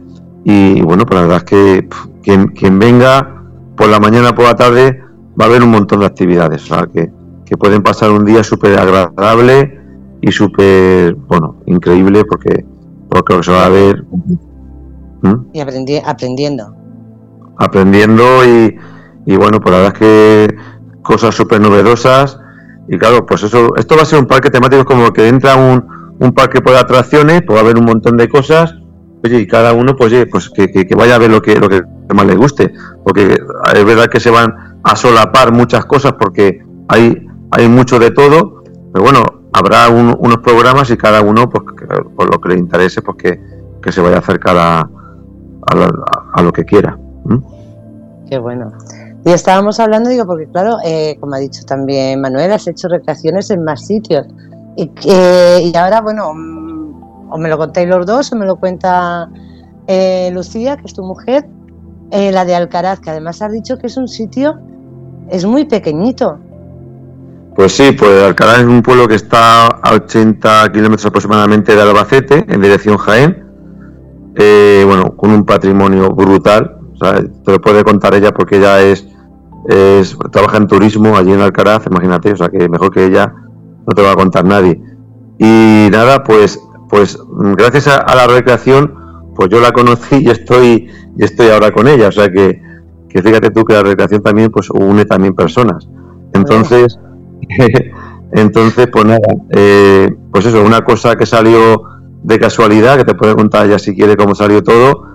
Y, bueno, pues fue bastante divertido, además de, que se pudo hacer un evento muy bueno con, muchísima gente, también internacional, en un, en un ámbito y en un pueblo, bueno, yo cada vez que voy, la verdad es que siempre digo que Alcaraz es un pueblo único, en la provincia de Albacete pues puede ser el pueblo con más patrimonio, pero años luz de cualquier otro, municipio. Y, la verdad es que, bueno, pues yo te voy a pasar con Lucía porque bueno, es que ella, ella la que trabaja en turismo y, quién, mejor que ella, que te cuente. Vale, vale, vale. Pues ahora, ah, después vuelvo contigo. Pásamela. Buenas noches. Hola Lucía, buenas noches. ¿Qué tal? Bien, bien, aquí escuchando. A ver, cuéntame, ¿qué es lo que, qué es lo que habéis hecho en Alcaraz? Pues en Alcaraz, eh, bueno, este grupo de Yecla, la verdad que este año será su segunda recreación que hacen aquí en Yecla, pero durante todo el año hacen actividades colaborando con otros pueblecitos o otras localidades como han dicho Jaca o Lerma o Albaladejo, que está también en Castilla-La Mancha y pues salen a, apoyar y ayudar a, otros pueblecitos a conocer su historia. Y yo le conocí pues en el pueblo de Albaladejo, claro, que estaban allí también recreando y se alojaban en Alcaraz, que les cedió el espacio para alojarse. Así que pues ese fue el comienzo. allí Albaladejo es un pueblo pues de Ciudad Real, que también tienen un grupo pues lo que nos pasa en los pueblos, ¿no? Pues dispuesto a colaborar y a hacer cositas y aprender. Y este grupo pues asesora, mm, va a la zona y asesora en cuanto a vestuario, o oficios, teatro y demás. Entonces pues alojados allí en Agad porque lo que sí que tenemos en Agad no es gente, pero patrimonio pues tenemos una de las plazas más bonitas de España, que es del siglo XVI y uno de los arquitectos más importantes también del sur de España, que es Andrés de Vandelvira, y entonces pues dijeron que era el lugar perfecto, por supuesto, para recrear este siglo de oro. Así que pues allí se pusieron manos a la obra para preparar otra recreación y ahí estuvimos trabajando. Pero es un, es un sitio, eh, ¿cuántos habitantes tiene? 1300. Y la mayoría de la gente es mayor. Hay poquita gente joven y con ese patrimonio no, no hay alguna forma de Esto nos pasa a España vaciada, que tenemos mucho patrimonio, sí que tenemos turistas, tenemos muchos visitantes que en el fin de semana, pero la localidad pues no, no crece en número de habitantes. Entonces, pues bueno, vivimos mucho de turismo, hay restaurantes y pues como yo que tengo empresa ahí también que nos dedicamos a hacer visitas guiadas por el patrimonio. Pero el número de habitantes es muy pequeñito que es cierto que nosotros pues hacíamos un pequeño evento, un mercado medieval, que es, mm, bueno, aquí en España hay muchos, ¿no? Que hacen un mercadillo mm. y nos disfrazamos, nos disfrazamos de lo que creemos que es medievo. A ver. Y mm, ¿Os disfrazáis o, os vestís de, de época? Eso es. digo, como, digo, como Manuel, decir que te disfrazas va y te mata. ¿eh? Sí. Yo lo que hacemos en Alcaraz, que es un mercado medieval, nos disfrazamos. Es decir, era el típico mercadillo que venden de todo y te disfrazas. Y cuando llegó Enrique con el grupo de Yecla, claro, vio el, patrimonio y dijo, no, no, no, de eso nada, tenéis que hacer un evento en el que os vistáis de época, en el que recreéis vuestros oficios, y entonces cambió todo. Y así que ahí la gente sí se interesó. Por eso digo la diferencia entre un mercado medieval y, una recreación. Entonces hemos aprendido mucho, sobre todo pues la forma de vida que había en nuestro pueblo, porque, bueno, que ciudad realmente. Hay pues Fernando, el hermano de JJ que ha estado al principio, pues también buscó eh, un poquito la historia y recreamos eventos que estaban pasando en ese momento en Alcaraz, en esa fecha que se recrea el último tercio del siglo XVI. Y pues pudimos aprender mucho, la verdad, de lo que estaba pasando en la ciudad. ¿Y eso lo hacéis eh, de forma esporádica o lo hacéis varias veces al año? Hicimos un, eh, la vez el 8 y 9 de octubre del año pasado y este año seguramente que lo volvamos a hacer. Porque al, al final, pues no solamente fue Alcaraz, sino que nosotros somos una comarca bastante grande y nuestra historia tiene mucha relación entre los pueblecitos. Seamos el Alfoz de Alcaraz, que actualmente es la provincia de Albacete, pero en esta época era el territorio del castillo de Alcaraz. Entonces, pues es muy amplio. Así que se unieron más pueblecitos eh, de alrededor y la gente hizo vestuarios, oficios. Entonces fue el primer evento que se hizo de recreación uniendo una comarca al completo. Entonces fue muy interesante para nosotros, claro. Ostras, ¿Y cómo? Porque claro, el 8 y el 9. Eh, para la gente que quiere ir, tenéis eh, tenéis sitio, porque bueno, me has dicho que sí, que tenéis bastante turismo. Entonces, pero tenéis sitio para dar cabida a toda la gente que va, porque tú imagínate, no sé exactamente los que van normalmente, los turistas que van normalmente en fin de semana o en puente, pero claro, en un evento así, me imagino que se multiplicará o, se triplicará. Sí, sí, la verdad que se, aumenta mucho el número de visitas. Tenemos bastante alojamiento porque al lado también hay balnearios que tenemos con 400 plazas de alojamiento, o sea que en realidad la comarca hay alojamiento. Y luego es muy interesante porque nada más que el escenario es espectacular, luego ver unido todos los pueblos, cada uno con sus tradiciones, porque hay pueblos más dedicados al pastoreo, otros son las Salinas de la Reina, teníamos las Salinas de la Reina también en la comarca, después se ven muchos edificios. Y bueno, Enrique y su grupo nos organizaron un taller de vestuario histórico, donde colaboramos para cosernos, un taller de teatro, un taller de música, y nos fueron enseñando todo y han sido pues como una práctica, ¿no? Para estar todos unidos y luego con ellos, por supuesto. Al final nos hemos juntado todos, nos apoyamos. Pero siempre cuando lo hacéis, lo hacéis en Alcaraz porque dices que os juntáis, que os habéis juntado como, eh, como parte de la comarca, ¿no? Eh, ¿Lo hacéis siempre ahí en Alcaraz? De momento... O no, o si tenéis idea de ir haciéndolo, pues no lo sé, durante el año, por ejemplo, si vosotros lo hacéis el 8 y el 9 de octubre, por decir en, en febrero lo hacemos en otro sitio, en marzo en otro. Claro, cuesta mucho de organizar, como está diciendo también eh, Olaya, Manolo, mm. que eh, cuesta muchísimo organizarlo, luego darle difusión, porque, por ejemplo, en Alcaraz eh, juntamos 260 recreadores de toda España y fuera. Bueno, Enrique y su grupo son los que más o menos organizan todo. Pero claro, nada más que logística, organización, luego alojamientos, promoción y todo eso, pues lleva pues casi un año de trabajo entre que todo el mundo se une, las armas y demás. Entonces, claro, eso se hace pues una vez al año. Supongo que el de Yecla pues les pasa igual, ellos llevan tanto tiempo trabajando que al final pues no puedes hacerlo muy seguido porque no te da tiempo de organizar tanto. Sí que hay en la comarca, pues Enrique volvió a organizar eh, o organiza de vez en cuando, eh, ¿cómo le llamas? Pues convivencias, convivencias. Es decir, los recadores de la comarca pues se unen y ese día pues lo pasan vestidos de época, recreando, pues se hace fotografía, pero es más pequeñito. Y si tú estás por la zona te quieres acercar a verlo, pero es más eh, improvisado. No se organiza nada de, actos, ni de música, ni teatro, ni nada.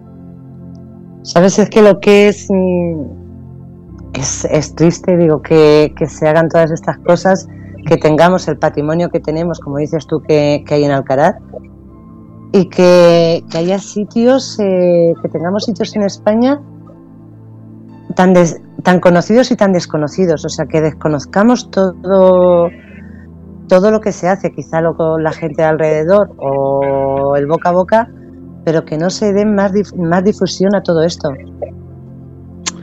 Sí, qué pena. a ver, es verdad que hay tantas cosas, tantas cosas España que es una maravilla. Pero claro, al final cuando hace la promoción, pues nosotros, por ejemplo, a nivel regional, que es Castilla-La Mancha, y Murcia, que está en nuestro lado, pues es como un poco desconocido. Ahora, por ejemplo, Yecla, que está haciendo la difusión también mayormente en la región de Murcia. O sea que seguramente que al lado que es, no sé, al más hasta 20 minutos, podrás saberlo por, por la proximidad. Pero la CT Capital seguramente no tiene ni idea de que este evento está pasando o que se hará. Entonces es... Por eso, por eso es por lo que te lo digo, digo, yo soy, yo soy manchega, yo soy de Castilla-La Mancha, digo, y la verdad digo que me avergüenzo decir que, nunca había oído hablar de, de Alcaraz. Ahí va, mm, me, me, coge hacia otro lado. Yo soy de las Pedroñeras. No puede ser, no puede ser. No me, vayas, pues no me vas a decir que tú eres de allí. No, no, no, bueno, mi hermano vive al lado de las Pedroñeras. pero yo nací, allí, llevo desde los 11 años aquí en Madrid. Vaya, pues bueno, Castilla-La Mancha, que también es la gran desconocida, y Albacete, pues pues igual, no éramos como una zona de paso. Pero sí, incluso en Castilla-La Mancha eh, no nos conocemos, no, no sabemos tradiciones, festejos, no, estamos un poco perdidos todavía. Sí. Sí, por eso te digo lo de la, lo importante es que la difusión, pero no solo, no solo a nivel de, comunidad, sino a nivel de toda España, porque porque yo, yo creo que hay gente que le encantaría ir a, eh, pues lo mismo que, que a Almansa, cuando he estado a Yecla, que si no pasa nada estaré, eh, Alcaraz, o sea, eh, hay tantos sitios tan bonitos y que, y que sean tan desconocidos, es, es muy triste. Pues sí, la verdad que sí. Vosotros que sois los medios de comunicación, ¿no? Pues ahí a ver cómo nos podéis ayudar o de qué manera nos hacéis ver que cómo podemos promocionarnos. Porque muchas veces pensamos, ya no, ese lo sabe todo el mundo, ¿no? Porque lo saben los de alrededor. Pero a lo mejor a 100 kilómetros, ni idea. No, no, no, no lo saben, te digo yo que, no lo saben.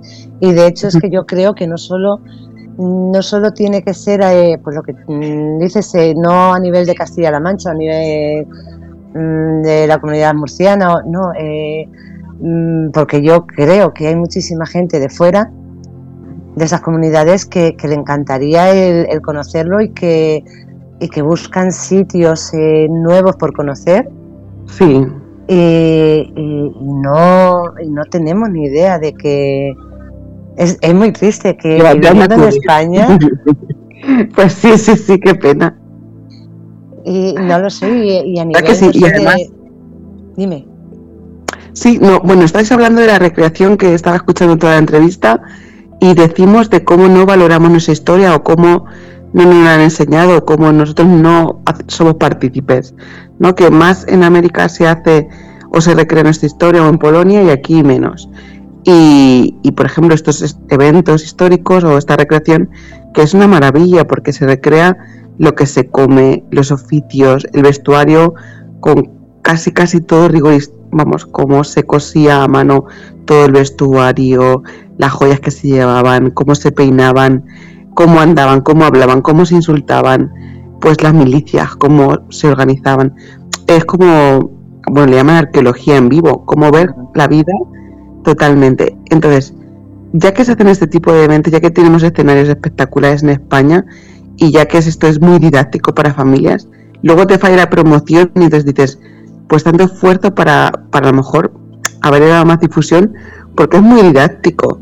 Mm. Entonces, pues, sí, una parte de esto se debería de dedicar a ver cómo se difunde mejor o a ver si puede existir una plataforma a nivel nacional con intereses o algo así para, para poder verlo, no lo sé.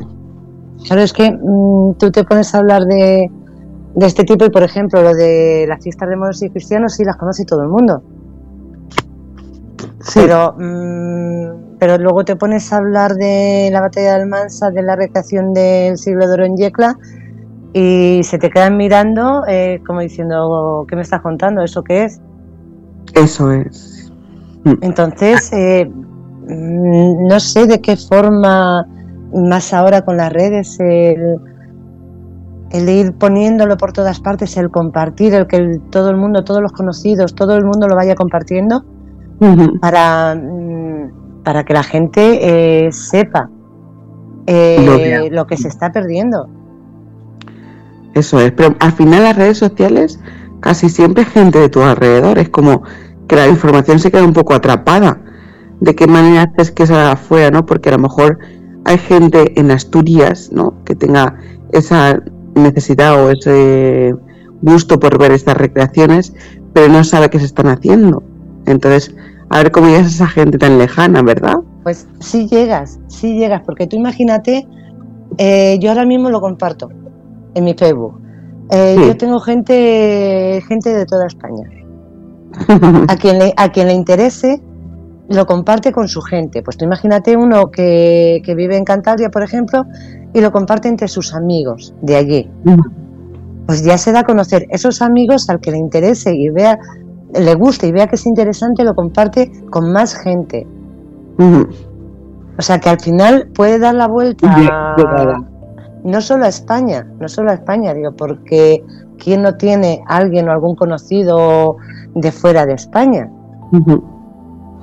Entonces pues, es, es una forma de, de darlo a conocer. Pues sí, sí, tienes razón. Es un buen enlace. Bueno, no sé si tienes que continuar eh, entrevistando a alguien. Yo simplemente quería resumir que mm, eh, respecto al evento de Yecla, eh, por supuesto, como estaban contando ellos, muy interesante para familias, pues para mm, gente mayor, gente joven, y, pues es muy divertido. Pero en cuanto al grupo de Yecla, que es el que organiza, pues decir que ellos altruistamente han colaborado con muchísimas partes de España para conocer la historia local de cada uno de los sitios que han ayudado mucho en la organización y luego en asesoramiento, porque ellos llevan, pues lo que estaba diciendo Enrique, varios como secciones entre vestuario, músicos, teatro, historiadores, eh, logística, llevan de todo y todo el grupo se vuelca en esto. Es decir, que muchas veces hay que agradecer también que toda esta gente que se ha unido, que creo que es uno de los grupos de recreación más grande que tenemos en España y más activos, porque ellos hacen desde exposiciones de vestuario, conferencias, actividades en los coles, recreación, hacen de todo, todo el año están organizando cosas, entonces pues yo creo que deberíamos de agradecerles y un poquito más a lo mejor apoyarles en el tema de difusión también, ya que estamos hablando de eso. Y pues nada, que bienvenidos a, a Yecla, claro. No, no, a Yecla y Alcaraz, porque también es un sitio que, no lo sé, yo me lo estoy imaginando, digo, tiene que ser, mm, dentro de lo pequeñito que es, tiene que ser un sitio precioso. Sí, sí, sí que lo es. No voy a decir lo contrario. Es, muy bonito. Es una de las plazas más bonitas que tenemos en España. Además, un pueblo pequeño, pequeño, pequeño, pero una plaza enorme. Así que, pues sí, un, un nivel, a nivel institucional, lo que le preguntaba antes también a Enrique, ¿se le da alguna difusión o, las arregláis vosotros como podéis? Eh, aquí en Yecla un poco, un poco más bien a nivel privado, no de la asociación. Y en Alcaraz, pues nos han ayudado un poquito las instituciones, pero al final llegas a nivel provincial. Ya. Entonces, pues ellos a lo mejor pueden dar una rueda de prensa en la provincia, es decir, en, diputa- en diputación, o es más bien algo pequeñito. Sí, hay que a lo mejor mejorar ese aspecto. Y ahí quizá un poco el, el boca a boca de la, de la gente que va Eso y luego es. lo va, lo va contando. Bueno, pues de todas formas, mira, como, como Enrique tiene mi teléfono y demás, eh, que me pase también información de Alcaraz para que la, la difunda por si tenéis algún vídeo o, Vale. o fotos de, de lo que se hace para, para poder difundirlo. Digo, si entre todos, digo, pues lo que estás diciendo tú, unos, eh, si entre todos nos podemos ayudar, pues oye, bienvenido sea. Eso es, sí, eh, por el bien de todos. Sí. Te- Sí, que se, cono- que se conozca la que se conozca nuestra historia. Eso Que es, que es es una actividad súper bonita, súper bonita la actividad. Viajas, aprendes y disfrutas. Te iba, a- te iba a preguntar una cosa, eh, porque me has dicho que la mayoría de las personas del pueblo son ya mayores. ¿Participan ellos en, en las recreaciones? Pues, em, de hecho, del primer año que hicimos, bueno, este año que ha sido la primera vez, se han unido 50 personas con vestuario. O sea que normalmente la gente, pues, el primer año se suele quedar atrás solamente para ver qué va a pasar, ¿verdad? Y no van a invertir en vestuario y demás. Pero ahí sí que se volcaron. Además, en, ahí estuvieron muy pendientes del pueblo. Hicieron unas jornadas un fin de semana para, para asesorarnos y vinieron pues a hacer talleres diferentes. Y pues, oye, sí, sí que sí se han unido, sí. ¿Y se hacen ellos su propia su propia ropa? Mm, bueno, teníamos también una modista que les ha ayudado a, hacer, a cortar y luego a enseñarles a coser. Sí, cada uno pone lo que sabe hacer y pues se van ayudando un poquito unos a otros. Qué bueno, qué bonito. La verdad que sí, una experiencia súper bonita. Sí, sí. Pues ojalá que, que llegue a muchísima gente que pueda ir a verlo. Digo, porque, digo, mira, digo, yo me voy apuntando sitios, digo que luego cuando dices, ¿y dónde voy? Pues mira, son sitios que, que por desgracia son, son desconocidos para mucha gente, pero dignos de, de visitar. Eso es. Pues bienvenida, Pues-. No, no, sí, sí, no, sí, ya te digo, que yo me voy apuntando sitios, digo, ahora a ver si, como digo yo siempre, digo, que me toco una primitiva, digo, para recorrerme los todos. También. O que te inviten, nada. Amigos en todos. Pues muchas muchísimas gracias. gracias. Muchas gracias a ti, A. Y, y mandarme toda la, toda la información que yo intentaré divulgarla por todas partes que pueda. Perfecto. A ver, Eh, Enrique, cuéntame, cuéntame yo- las cosas. Yo esto de, mira, esto de Alcaraz, la verdad que fue muy divertido porque como te conté, te conté antes, aquí conocí a, a Lucía, que la verdad es que, eh, bueno, pues ahora estoy con ella y, y bueno, que, que aparte de, de pasárnoslo bien y, y de aprender historia, pues también, oye, pues también pues conoce gente y, y hasta el final pues acabas pues teniendo pareja, o sea, imagínate si, si, si es bueno lo de la recreación. No, me digas eso que me vuelvo recreadora, ¿eh? nada. Mira, lo de Cancún fue muy interesante porque es verdad que no, no tenemos apenas, bueno, pues recursos, eh, casi ninguno.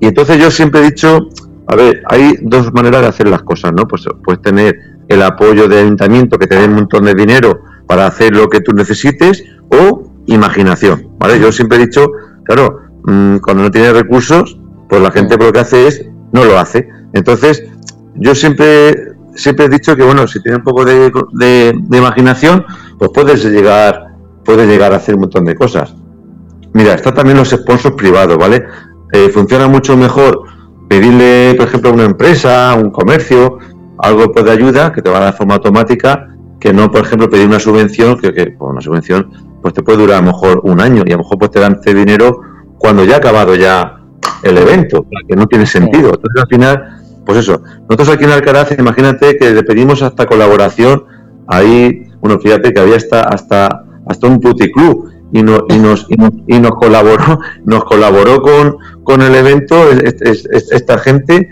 de hecho luego hicimos una, una, una lista de, de agradecimientos y de sponsors, y ya te digo, las personas, bueno, que menos te lo puedes imaginar, nos colaboraron.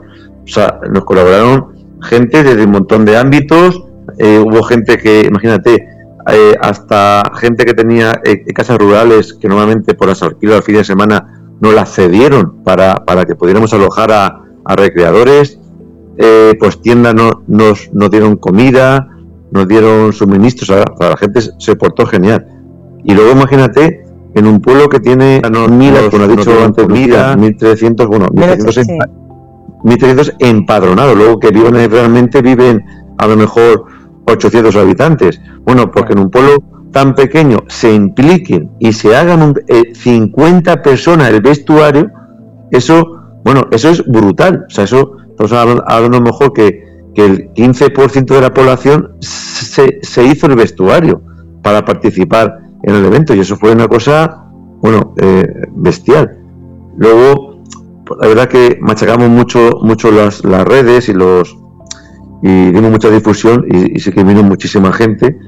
Eh, hay que tener en cuenta que la ciudad más, más, más grande mm, está a una hora, a una hora de coche y por, y por, y por una carretera con muchísimas curvas, que la verdad que, que te hace complicado lo que es la, proximidad. Bueno, pues, pues aún vinieron muchísima gente. La verdad es que lo que te decía, pues el, tema de la recreación bien enfocado, bien planteado, pues a ver, sí que si se difunde, pues hay gente, hay gente que, que sí que se coge el coche y se va y se va a ver a verlo porque me, me hace la pena y porque son cosas que no se ven, no se ven normalmente, pues no hay muchos eventos en España, en España no hay más de hoy, hoy por hoy más de 20, 25 eventos, eh, ojo, de diferentes épocas, me, refiero. O sea, mm. que, que no, no es tan fácil de ver, de ver una recreación, vamos a decir, en tu, en tu, eh, pues en tu provincia o en tu, o en tu comunidad. No, no, la verdad, y lo que dices tú, eh, que muchas veces es muy importante, hombre, si te dan ayuda económica las instituciones, vamos, es la leche, pero mm, lo que estaba diciendo de para el, alojamiento o la comida, que los comercios, que quizás son pequeños comercios, que no pueden el decir, pues te doy 100, 200 o 500, pero te doy, unos te dan comida, otros te dejan el alojamiento, otros te dan la bebida. Entonces, eso... Claro yo, creo que es un tema más, más eh, yo sí, a lo mejor que vengo de asociaciones, ya tengo una edad, pues claro, cuando cuando yo recuerdo los años 80, 85, claro, pues había pues mucha más capacidad de imaginación, las asociaciones se buscaban la vida, no, no requerían de la típica subvención, ¿vale? Entonces, claro, yo, yo pienso que, aunque hoy un poco ha cambiado un poco la forma, porque que la gente se, ha acomodado a lo que es, pues eso, pues, pues que te den esta aportación económica o lo que sea, yo creo que al final pues oye, hay que apostar por la, por la, por la invención, por la imaginación, que es al final lo que te resuelve al final los problemas y tener capacidad de que si tienes un obstáculo, pues ver cómo lo puedes, lo puedes sortear y, puedes avanzar, ¿vale? Pero que hay un montón de posibilidades, hay un montón de gente con ganas de colaborar, si no te colaboran con una cosa te pueden colaborar con, con otra.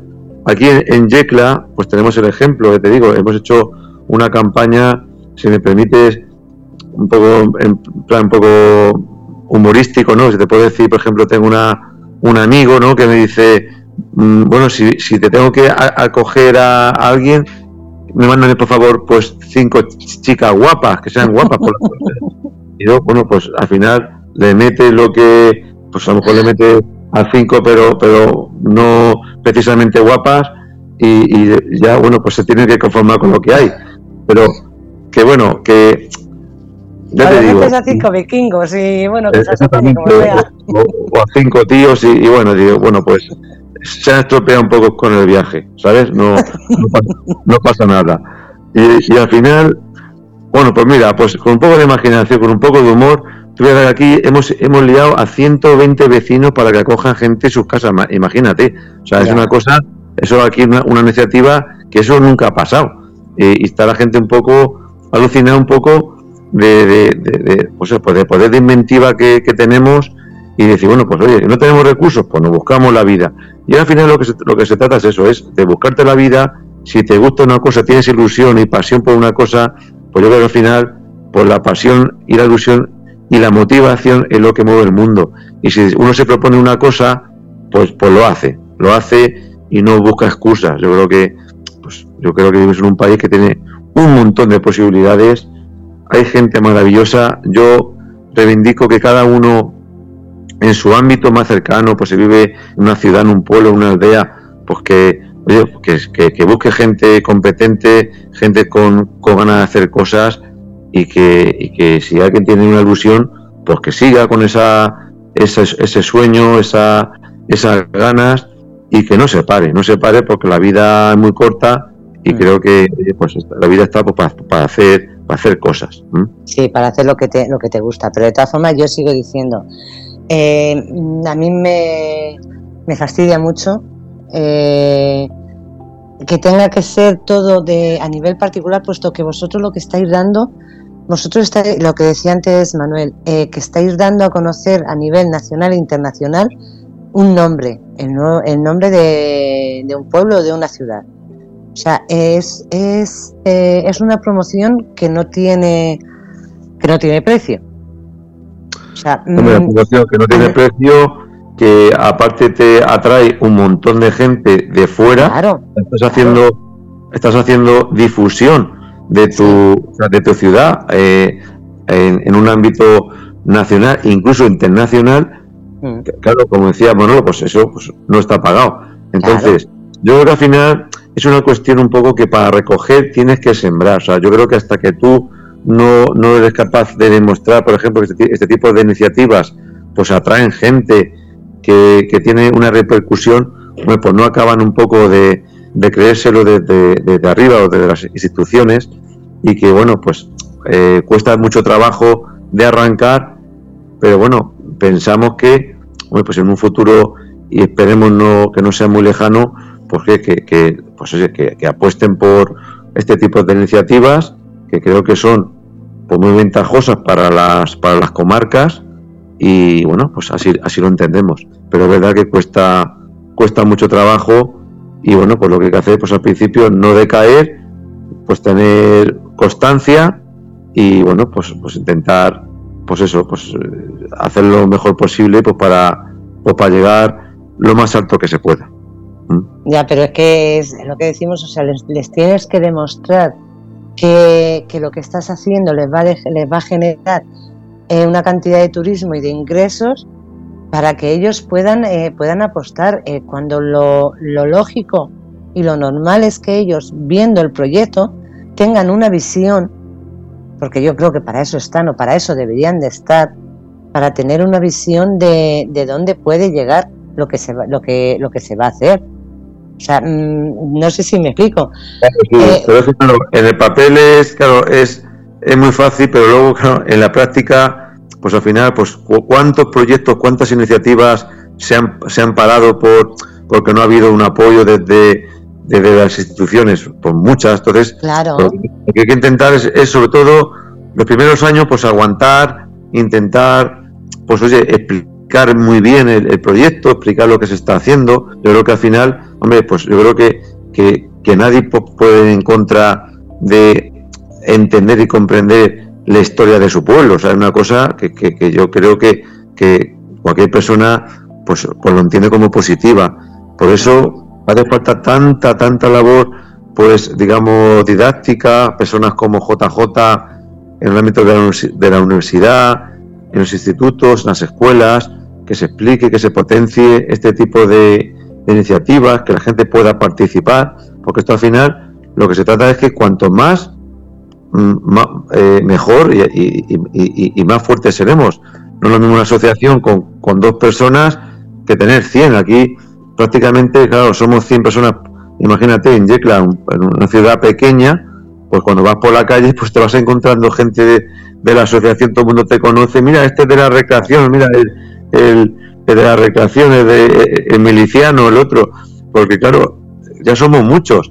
Y ya quieras, quieras que no, pues ya poco a poco va cogiendo va cogiendo bombo, va cogiendo eh, potencia y, la gente pues va entendiendo que esto es una cosa positiva, que hay que apoyarla y creo que, bueno, pues en ese sentido pues, pues estamos trabajando. Claro, pero mm, lo que decimos, ¿cuántas personas tú porque, porque bueno, eh, tienes esa, esa ilusión o ese sueño y has conseguido eh, el, el, decir, bueno, lo voy a llevar a cabo sí o sí, me voy a buscar la vida y lo voy a llevar a cabo. Pero ¿cuántas personas quizá eh, no tengan esa, esa fuerza y al mm. ver que no, que no reciben ningún apoyo, eh, lo dejen. O sea, lo dejen porque no tienen... Una cosa, esto, mira, esto es una carrera de fondo, ¿vale? Eh, la meta está muy lejana, vas a tener altibajo, vas a tener vas a tener pues pues pues pues recaídas y cosas, ¿no? Pero entonces hay que ser constante, hay que dosificar, porque sabes que, que la meta está muy lejana. Entonces, bueno, pues yo que también me gusta mucho el deporte y el atletismo de fondo, pues, pues, pues sabemos que la gente que hacemos deporte, pues eso, que tenemos que dosificar en la competición para poder llegar luego a meta más o menos bien.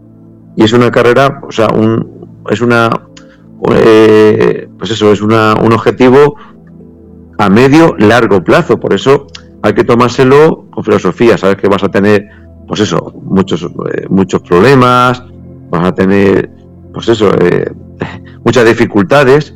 Eh, luego también digo que en cada pueblo es totalmente diferente. O sea, yo he hecho muchos eventos en España, pues, pues claro, porque dependiendo un poco los políticos, los gestores, las personas que te encuentres, pues puedes tener más o, menos facilidad a la hora de hacer pues este tipo de proyectos, ¿vale? Entonces, eh, yo recomiendo a la gente que me esté escuchando, pues eso, que no pierdan la ilusión, las ganas, eh, sobre todo, pues eso, ese, esa, esa energía que no, que no se pierda. Eh, habrá días mejores, días peores, pero al final el objetivo, pues es, es, hacer, hacer lo que, lo que te propongas. Porque yo siempre digo una cosa, mira, eh, la historia de cada pueblo, cada ciudad, por ejemplo aquí en Yecla, por ejemplo la historia de Yecla está por encima, está por encima de, de, los políticos, de, de, los gestores, porque la historia es nuestra, o, el patrimonio. Entonces, yo creo que esto se, se debe hacer más que nada por respeto a nuestra historia y a nuestro pueblo. Que, y, y yo repito, y está por encima, por encima de cualquier persona particular que, pues como tú sabes, pues nosotros estamos de paso, vamos y venimos, pero, nuestro pueblo, nuestra ciudad, nuestro patrimonio está ahí y seguirá para nuestros hijos, ¿vale? Por eso hay que entenderlo así, el patrimonio no es de, de unos pocos, es de, de, todo lo que vivimos en, en este país y en, y en el mundo. Entonces, por eso digo que hay que protegerlo, hay que intentar estar orgullosos y estar, eh, bueno, pues yo creo que, debemos estar, yo repito, no quiero ser tampoco existente, eh, orgullosos, eh, es la palabra más correcta, de, de, dónde, de dónde somos, de dónde vivimos, pues un país que tiene una historia, el segundo, repito, el segundo país con más patrimonio del mundo después de Italia, ojo, que no es moco de pavo, que cuantos quisieran, yo creo que hay que empezar a, a valorar hay que empezar a respetar un poco lo que tenemos alrededor y no estar acomplejados de, lo que tenemos. Al contrario, lo que tenemos que estar es orgullosos y contentos. Pero es que, mm. por, por desgracia, quien nos acompleja y quien hace que no sepamos todo eso, es que es muy triste que fuera de España sepan el patrimonio que hay en España y en España no se sepa, o no, o no quieren que lo sepamos. A ver, hay muchos factores. Es verdad que, hemos venido también de una de muchas décadas también de, pues eso, muy, muy, muy oscuras, vamos a decir, donde no se ha potenciado, sobre todo, pues, el, pues la historia, la, pues un montón de aspectos que, bueno, no vamos ahora entrar en eso, pero, pero bueno, no, por ejemplo, en, Inglaterra, en, Norteamérica, cualquier tipo de mm, elemento patrimonial, bueno, pues, pues te hacen un museo, te hacen un centro de interpretación y aquí pues uno pasa por encima de, unas ruinas romanas o musulmanas y no y no lo mira. O sea, que le tienes una patada una piedra y te sale te salen, yo qué sé, pues un montón de un montón de cultura, ¿no? De hecho, tenemos aquí al lado, pues fíjate, tenemos aquí yacimientos íberos, tenemos aquí eh, pinturas rupestres, imagínate, uno de los yacimientos más importantes de España está aquí en Yecla, tenemos restos romanos, musulmanes, tenemos, bueno, eh, hechos históricos como por ejemplo que cerca hubo también una batalla napoleónica, pero eso prácticamente casi, casi no lo sabe nadie. O sea, hay cantidad de cosas que no, que han pasado desapercibidas Ahora estamos intentando recuperar, como te decía al principio, este periodo histórico que es siglo XVI, un siglo muy importante para España porque era primera potencia mundial, donde había donde éramos los referentes mundiales, donde la gente iba vestida a la moda española, que era la moda eh, hegemónica en el mundo. O sea, la gente quería vestir a la española, se le decía, imagínate. Entonces, bueno, pues yo creo que, bueno, pues en un periodo donde también pues, dio, dio a la luz pues, muchísimos escritores, eh, pues imagínate el siglo de oro español con, un montón de cosas extraordinarias y creo, como decía antes JJ, pues que debemos pues eh, tratarla objetivamente pues como, pues como era la historia, con la documentación que tenemos, algo, algo que sea algo normal, o sea, que no sea un, un tabú el poder hablar de nuestro pasado. Y eso es lo que estamos intentando intentando, pues eso, con mucho esfuerzo y, bueno, pues, pero bueno, mucho esfuerzo y, y también viendo que, poco a poco la gente sí que está entendiendo pues este tipo de, de iniciativas y, la está apoyando pues cada día más, por suerte. Bueno, pues la verdad es que ojalá, ojalá y, esto haga que, que, la gente conozca más eh, la historia, se interese más por la historia y sobre todo creo que es muy importante eh, los niños. Que los niños la conozcan. Claro, nosotros eh, ahora estamos mm, intentando hacer pues, talleres didácticos en institutos, en colegios, para, para explicarles un poco lo que estamos haciendo. La verdad es que estamos teniendo muchísimo, muchísimo éxito eh, a la gente le está encantando, sobre todo a los niños, y estamos intentando acercar la historia, pues eso, pues, pues en usos y costumbres, pues cómo se vestía, y, bueno, la verdad es que la aceptación está siendo genial. De hecho, vamos a tener también una sección infantil aquí en el evento, donde, va, donde se van a acercar un montón de, grupos escolares y, se va a poder hacer con ellos actividades, juegos infantiles de época y, bueno, pues es un paso, un pequeño paso pues, para acercar eh, pues a este colectivo que es el futuro, el futuro que tenemos para, acercarlo a nuestro pasado. ¿Mm?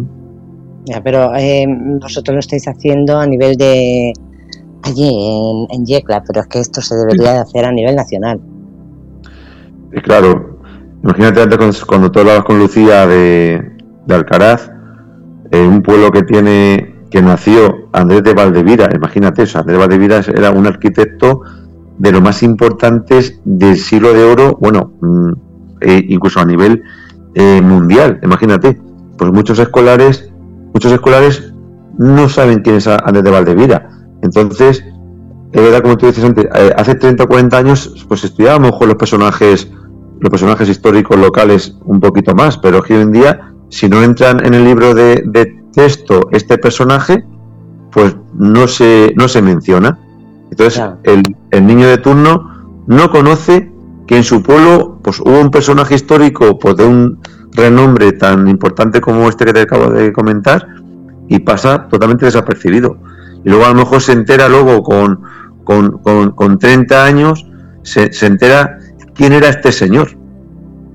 O sea, pero, pero, pero fuera de lo que es el ámbito eh, escolar, me, me refiero. Sí, sí, sí, sí. Y entonces, claro, pues es claro que es triste, claro, no, va a ser triste, es una, es una, es una desgracia, como digo yo, más que una tristeza, porque eso, claro, eso, eso se llama ignorancia, no se llama otra cosa. Sí. Hombre, lo bueno es que estos, uh, estos eventos, eh, lo bueno es que vayan los padres eh, con los niños y, bueno, si yo lo que digo siempre, digo, si de 10 niños a uno le pica el interés por, por investigar y por saber más cosas y por, mm, por seguir eh, este camino, digo, bueno, digo, iremos consiguiendo algo, digo, porque si no todo esto se va a perder. Llegará un momento en que, en que la historia va a morir. Claro, esto al final, vamos a ver, esto si, como, como se, ha planteado, pues hombre, que queremos ir a más, o sea, queremos que esto sea más grande, que, esto se, se, pueda conocer más, que se implique más gente, que, se, que también eh, se hagan más talleres y más actividades, charlas, conferencias, institutos, entidades, em, digamos, escolares, pues para que intentar, pues sobre todo, pues eso, eh, hacer hincapié en este apartado de la historia tan importante. Pero bueno, les digo, esto es un pequeño paso y, esperemos que el día de mañana pues, pues, se pueda avanzar muchísimo más, con ayuda, como te decía, de la universidad, de, de, profesionales, de, bueno, pues un montón de gente que se nos pueda unir a, este proyecto el día de mañana. Pues sí, la verdad es que ojalá y sea así Digo, a ver, digo, Fernando, digo, ya me está echando la bronca, si me está porque siempre, siempre me paso de las 12. Es que Cenicienta ya ha crecido tanto que ya no se acuesta a las 12. es que ya me he hecho mayor. Ya, he pasado de, ya he pasado de los 18 y ya en casa me dejan estar un poquito más. Bueno, yo tenía una pregunta para, eh, para Enrique. Dile cosas, Fernando. A ver, en la recreación, eh, y perdona si lo has dicho, estáis dando mucho hincapié a todo lo que es el siglo XVI-XVII, eh, creo que has dicho. No, estamos solamente, a ver, estamos recreando solamente el siglo XVI. ¿Por qué? ¿Por qué? Porque nosotros estamos recreando con unos vestuarios como ahora mismo hay unas modas, imagínate, no, no, es igual ir con la moda de 1980 o 90 o el año 2000, pues aquí pasaba igual. Aquí, en, por ejemplo, en 1570, 1590 había unas modas y luego en el año 1600 había otra. Entonces nos hemos centrado en un periodo histórico concreto. ¿Para qué? Para que podamos ir todo el mundo vestidos iguales eh, de esa época, ¿vale? Hemos encontrado esos patrones, esos, esos patrones históricos que nos indican cómo se vestía. Entonces, nos hemos centrado en un periodo histórico concreto, ¿vale? Sí, a eso me refiero. Eh, vais a hacerlo de manera que tenéis muchos datos. En Yecla y alrededores hay una gastronomía tremenda. Entonces estaba, estaba dándole vueltas en la recreación vais a hacer platos de ese siglo o lo más parecido, y lo digo porque hay unos restaurantes y una, vuelvo a decir, gastronomía estupenda. Y no sé si sería algo que habéis pensado el hacer unos menús tipo, aunque no sea igual, pero tipo a ese siglo y a la vez mezclados con lo actual, que es la, la gastronomía típica de Yecla con sus dulces, sus, eh, sus pelotas, etcétera. Es para que la gente de fuera conozca, pero la gente de ahí conozca también ese siglo XVI si había alguna manera de hacer esos menús, porque creo que en alguna recreación histórica sí se ha hablado de ello. Pues Fernando, una pregunta muy interesante que, se me ha pasado después de dos horas hablando con, con este, que me ha pasado. Pues sí, eh, tenemos una, iniciativa con la Asociación de Historiadores de aquí de Yecla, vamos a hacer una, una ruta de, etapas históricas y bueno, la verdad es que la gente se va, a poder acercar un poco a lo que era la gastronomía de este periodo, ¿vale? De lo que era la cocina del Quijote, que es el libro donde hemos encontrado estas recetas para poder trasladar aquí a la gente y que puedan disfrutar, pues, pues, degustar, mejor dicho, por lo que eran los platos de, este periodo. Pues nada, eso es lo que me llamaba la atención porque eh, yo creo que fue en la ruta del Camino de Santiago, en la zona que se junta con la ruta del Quijote, que había oído hablar de esas rutas gastronómicas del, del Quijote. Por eso cuando habláis de recreación, lo primero que me viene a la cabeza eh, no es los uniformes, que a mí eh, eso de verdad, eh, me gustaría vestirme y ser uno más, pero a mí lo que soy es de, de, comer, hablando claro. Entonces, a mí, cuando me habláis de recreaciones históricas, lo primero que me viene a la cabeza es ese asado cogiendo con las manos, ese pan casero. Eh, yo, como siempre, tiro a lo mío.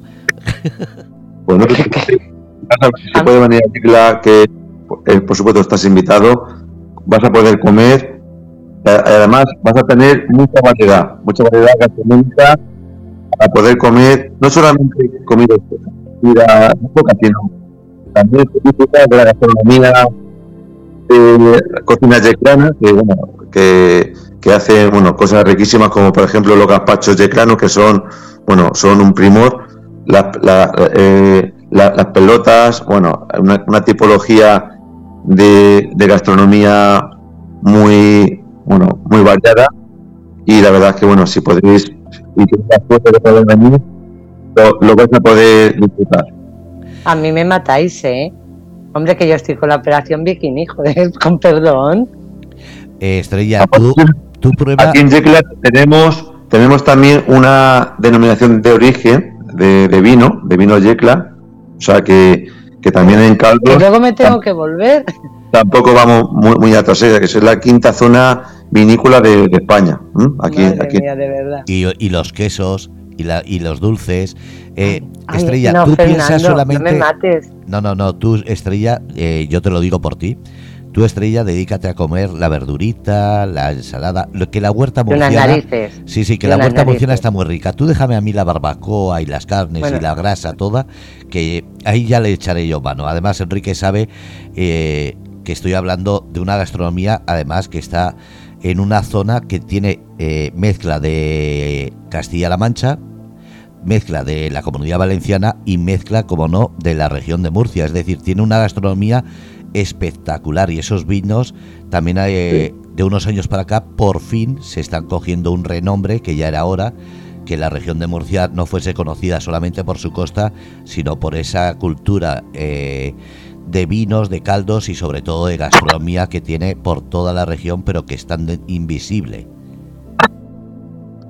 Pues sí, la verdad es que, que poco a poco pues el, turismo de interior también se está imponiendo al turismo de costa y bueno, pues está ofreciendo una alternativa turística interesantes que, bueno, que la gente que quiera conocer el interior de sobre todo de la provincia de Murcia que, que está, ha estado pues eso muy muy abandonada. Ahora pues por suerte con la ruta del vino con este tipo de iniciativas pues la gente está va a poder venir va a poder hacer turismo y bueno pues creo que, que es positivo marca. Y, y, comer y beber bien. Por supuesto, eso, eso que no falte, nunca. Yo ya me, yo ya me recorreré, yo ya te diré a ver las calles que me, qué trozo me puedo recorrer que no me encuentre nada de eso. Porque yo me acuerdo, el día de Almansa, nos dimos una vuelta por el pueblo, me iba parando en todos los sitios.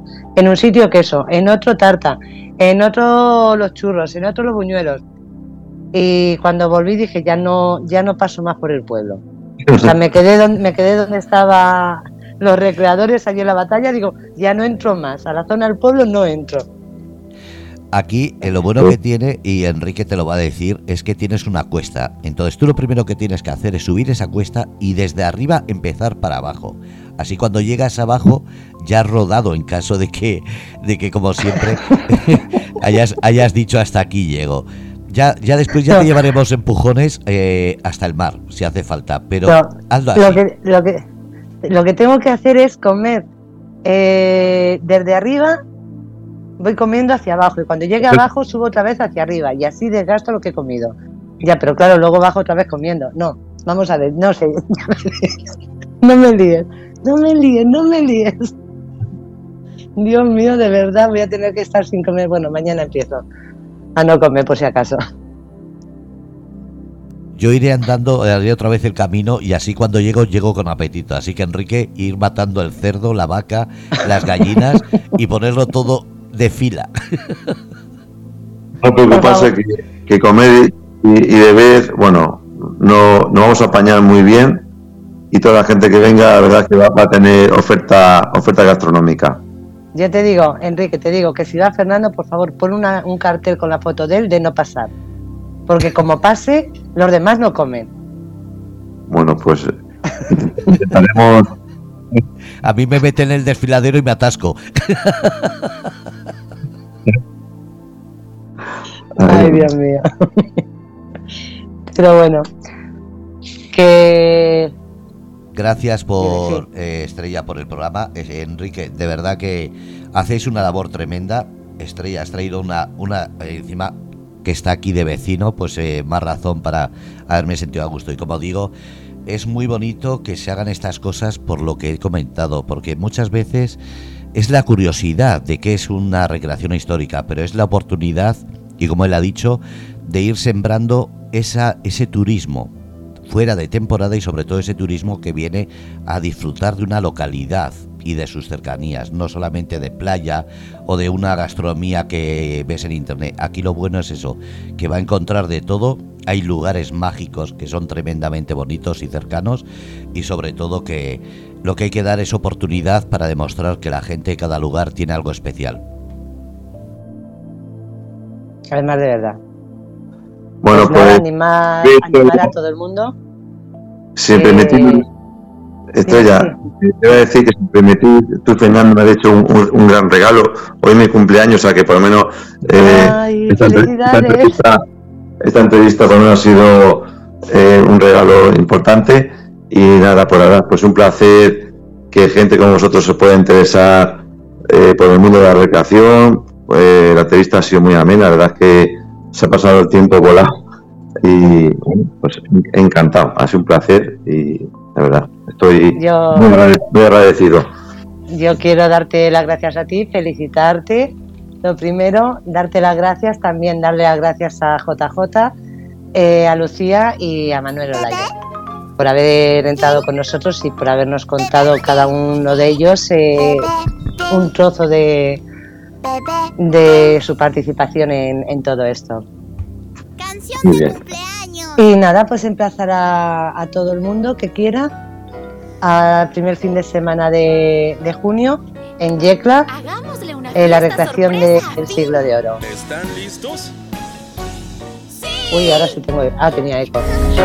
Y nada, Enrique, otra vez darte las gracias y decirte que si no pasa Feliz nada, eh, cumple, vemos ese feliz por allí. cumple, Ojalá, feliz pues, nada, pues, encantado de conocerte. Y Es para un ti, placer hablar contigo y con Fernando. Y la verdad que, que soy fantástico los dos. Muchas gracias y tu. Feliz Gracias. cumple, bebé.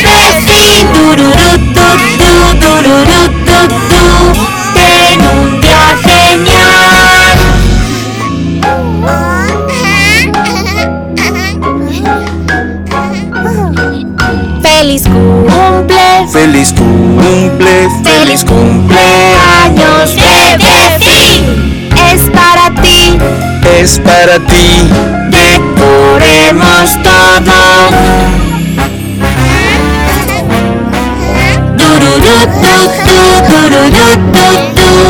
Feliz cumple, bebé.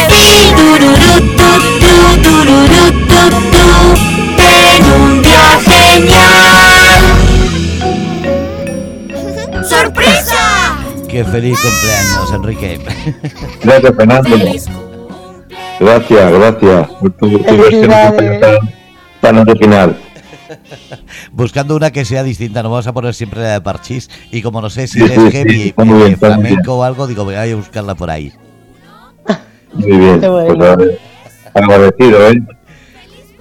No, no te preocupes, yo agradecido por la entrevista y sobre todo por demostrar que hay zonas que sin playa pueden demostrar siempre que tienen la misma calidad y la misma garantía de un turismo sostenible y sobre todo de, como digo, de importancia e importante a la hora de mostrar una localidad y su entorno, que muchas veces no nos damos cuenta y ya va siendo hora. Y Yecla es uno de ellos, que ojalá dentro de poco no sea solamente un recuerdo esa esas fiestas o esa gastronomía, que- sino que sea una festividad de nivel de carácter nivel nacional o internacional o como digo, lo que sea, pero que bienvenido será. Pues muchísimas gracias por, tu, por tus ánimos.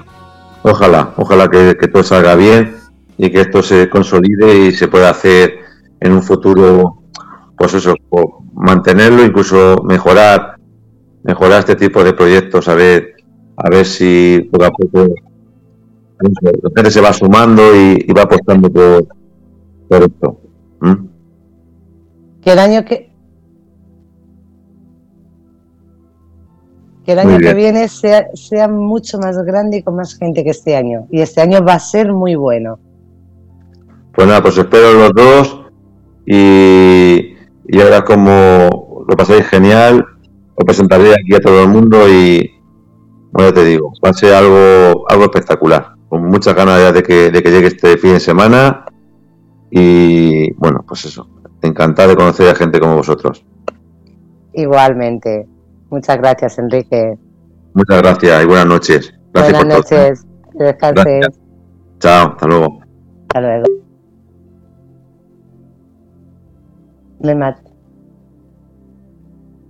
Gracias.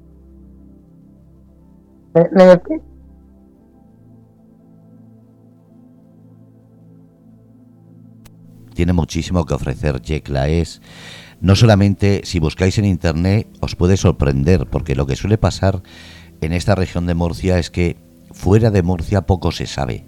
Y cuando hablo con la gente de aquí me dice que va, es muy conocido, digo sí, es muy conocido algo puntual. Y es normalmente por gente que tiene familia o ha venido alguna vez de paso. Pero la realidad es que Murcia necesita que el turismo sea eh, la punta de lanza y sobre todo el turismo sostenible de interior ya, porque el de playa ya tenemos, como siempre se dice, eh, hasta cierto límite que aguanta, ya no se puede crear más eh, hoteles, ya no se puede crear más infraestructura porque si no nos vamos a cargar el mar. Hay que hacer que el turismo sea sostenible, de calidad y sobre todo en cantidad responsable. Y eso, estos programas lo has hecho como siempre con estas recreaciones, traes un turismo que de verdad importa y es importante. Y sabes, Fernando, lo que sí me he dado cuenta, que, que sí es cierto, cuando llega a lo mejor eh, julio, agosto, pues la gente sí se va de vacaciones, pero sí me he dado cuenta que hay muchísima gente que cada vez apuesta más por sitios, por sitios de interior.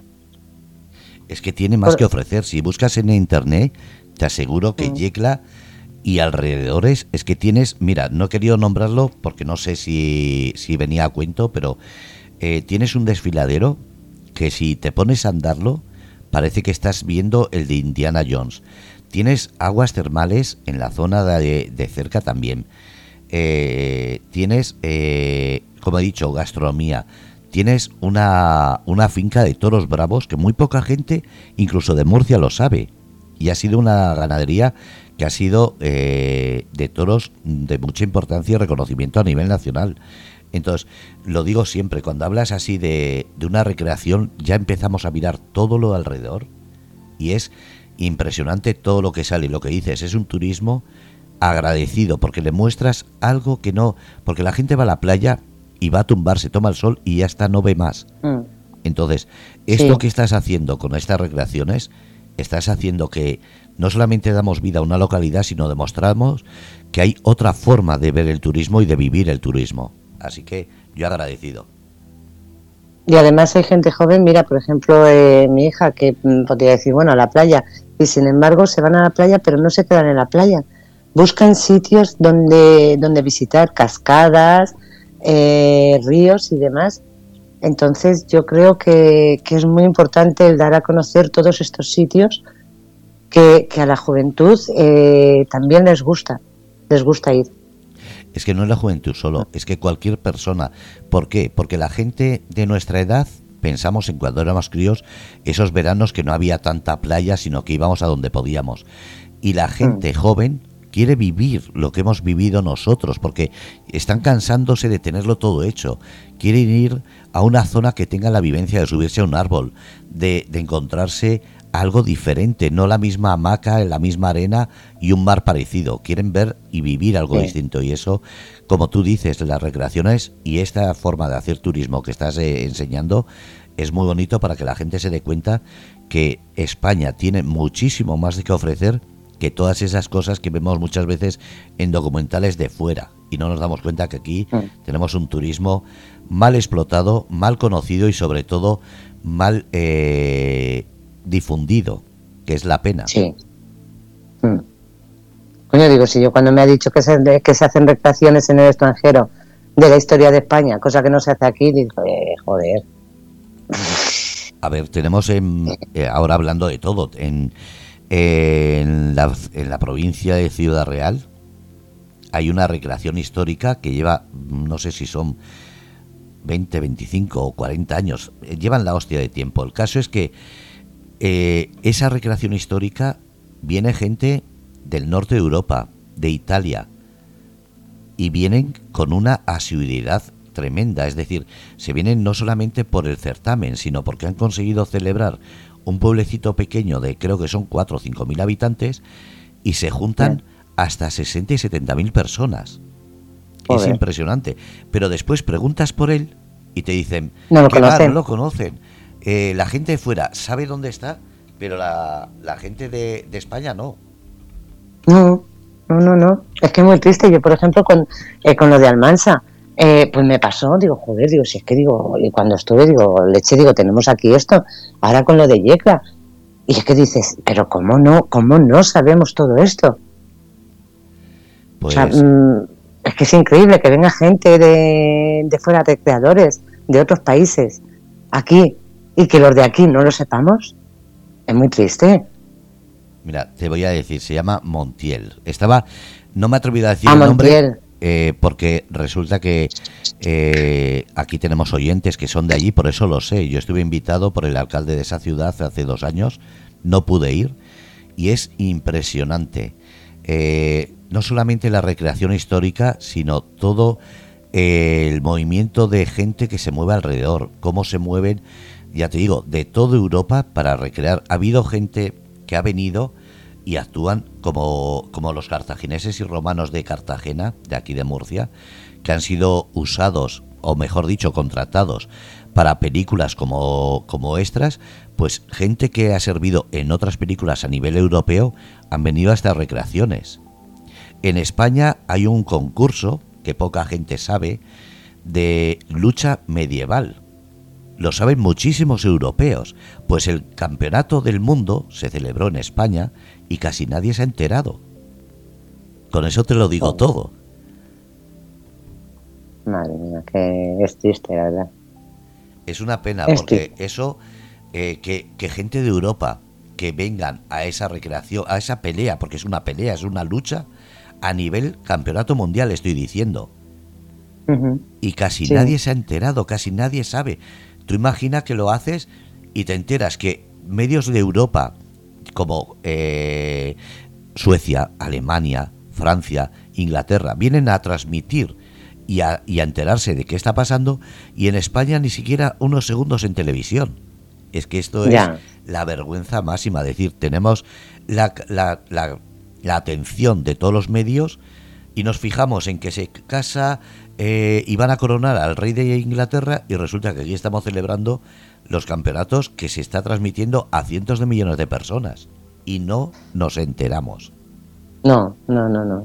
No lo sé por qué somos un país de que vende más el morbo y el- la vida. Tenemos una vida tan vacía que, se llena con la vida de los demás que es muy triste. Es muy triste. No lo sé. No sé, sabes que no son cosas que no entiendo y no entenderé nunca, pero bueno. Mira, te voy a decir más.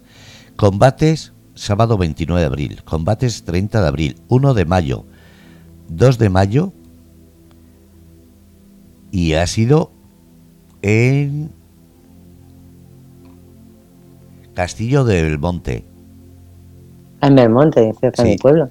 Pues fíjate, Mm. el campeonato del mundo de lucha medieval ha sido Joder. la primera semana y la última semana de abril y la primera de mayo. Pues sin embargo, yo me he enterado porque una persona me mandó, porque es seguidor del presentador este de... eh, no es Cayuela, coño, el otro. El chaval este que se monta en un helicóptero, Eh, Calleja. Calleja, pues es un seguidor de él y resulta que estuvo en ese eh, en esa lucha medieval eh, haciendo una promoción y te quedas diciendo cómo puede ser que una persona como Calleja no haya dado esa noticia en sus redes sociales. Pues mira, lo ha dicho, pero como que ha sido una anécdota. Y en cambio, ya digo, a nivel europeo, retransmitiendo los, los combates, dando información. Y sin embargo, aquí, ni siquiera en una televisión, en una radio, es que nadie nos hemos enterado, porque nadie ha sido capaz de decir, eh, vamos a hacer esto, vamos a hacer aquello. Ya, no, la verdad es que, no sé, son cosas que ya sabes que no. Que no, que no me, no me entran a mí en la cabeza, que, que con todo lo que tenemos, que nos vayamos por ahí fuera a ver sitios, cuando tenemos un patrimonio y una cantidad de, de- de sitios impresionantes aquí en, en España. O sea, conocemos más otros países que, que el nuestro. Sí, te lo vuelvo a decir. Mira, estoy poniendo el enlace en el chat para que la gente Del lo Castillo tenga. del Monte. Castillo Belmonte y las de Montiel, para que veáis la envergadura y no solamente que es un día o dos, sino que es durante días y días la cantidad de gente y todo lo que se mueve alrededor. Y estamos hablando, como digo, Montiel, un pueblo de 4 o 5 mil habitantes o 7 mil como mucho. Sí, Y sin embargo, solamente de información de Italia tienes casi más páginas que habitantes. Y viene gente de allí eh, todos los años exclusivamente a esa recreación. qué pena, de verdad. Pues es así. Somos, eh, queremos, es como que, que queremos olvidar nuestro pasado, nuestra historia y nuestra vida. No sé. Eh, eh, de hecho, es que éramos el país, el primer país eh, a nivel mundial y, A mí lo que y me en hace- lugar de estar orgullosos de, de eso, de ello estamos, es como que, como si fuese una vergüenza. A mí lo que me hace gracia es la gente que compra eh, viajes para conocer la historia del rey Arturo, que conoce que se va a hacer el viaje para conocer la batalla de la Armada Invencible y resulta que tenemos la batalla, la Armada Invencible en Cádiz, enfrente con el de la frontera, fue donde fue derrotada. Eh, tienes el faro de Trafalgar, que está en Cádiz, que es donde se exponen los ingleses a celebrar todos los años la victoria de los ingleses sobre España. Tienes eh, recreaciones de- del Camino de Santiago, del Quijote, del Cid, eh, el Jubileo. Tienes el camino no hace mucho que hizo San Ignacio de Loyola hasta Montserrat, donde entregó la espada. Que todo- es que la gente no sabe lo que tenemos en España y es capaz de pagar miles de euros para ir a una eh, mínima historia extranjera y se vienen como diciendo qué barbaridad y tenemos aquí, como digo, impresionante en cada esquina tienes una historia mayor. Claro, pero porque no se da a conocer, Fernando. Pues hay que Es hacerlo, que no se da a conocer, es muy triste. hay que hacerlo, Es tenemos como, que seguir. como, como que quieren sí, sí, sí, sí, ya sabes que en todo lo que lo que pueda y todo y además es que ya te digo que es que es que es impresionante el ir a, a estos sitios y el ver todo lo que hacen. Aunque vengamos redondos, ¿eh? Da igual, ya ya luego ya luego estoy sin comer dos días y se me quita. Yo lo que estoy Pero- pensando es ir andando para hacer apetito y después volver para quitarme la grasa. Pero, pero es que es que tú sabes tú sabes todo lo bueno que está todo. Hombre, a los que os gusta comer de todo, sí. A mí, eh, pocas cosas. Pero a mí me pones en una barbacoa y hasta que me arte. Como si me tienes que estar como los como los, eh, los romanos tirados en un, en un sofá y me das la vuelta, Sí. pues igual. Yo a la, a la barbacoa, a la barbacoa no me quise acercar. No me quise acercar porque dije, digo, joder, cómo me acerque. Mira, Digo, ya no puedo. dice Feli que seguimos hasta la la da la una. una. Es verdad. Venga, que muchas gracias, Estrella. Lo dicho, que Feli, gracias por estar ahí y por la foto que has puesto, gracias. Gracias, bonita. Hablamos, corazón. Y nada, pues me despido de todos los cómplices, que muchas gracias por, por estar, por escucharnos. Y bueno, y recordad que mañana a las 22 apegados con Fred, con nuestro compi Fred. Bueno, recordar también que a las 6 de la tarde tenemos una gran entrevista con Antonino, un poeta y multidisciplinar artista que nos va a sorprender. Es un gran artista reconocido nacional e internacionalmente. Eso a las 6. A las 7 tenemos Eva Bernal con el programa Lloras o Vende Españuelos. Y a las 10 de la noche nuestro Fred, que estará con el programa Pegados, como siempre, para empezar el fin de semana con una sonrisa. Muchísimas gracias, Estrella. Un abrazo. Muchas gracias a ti, Fernando. Que descanse. Buenas noches. Bueno, pues habéis escuchado Rebelde con Causa, un, un jueves más, aquí a las 10 de la noche, en Grupo Radio Cómplices. Gracias a todos. Ser felices, soñar de colores. Carpe diem.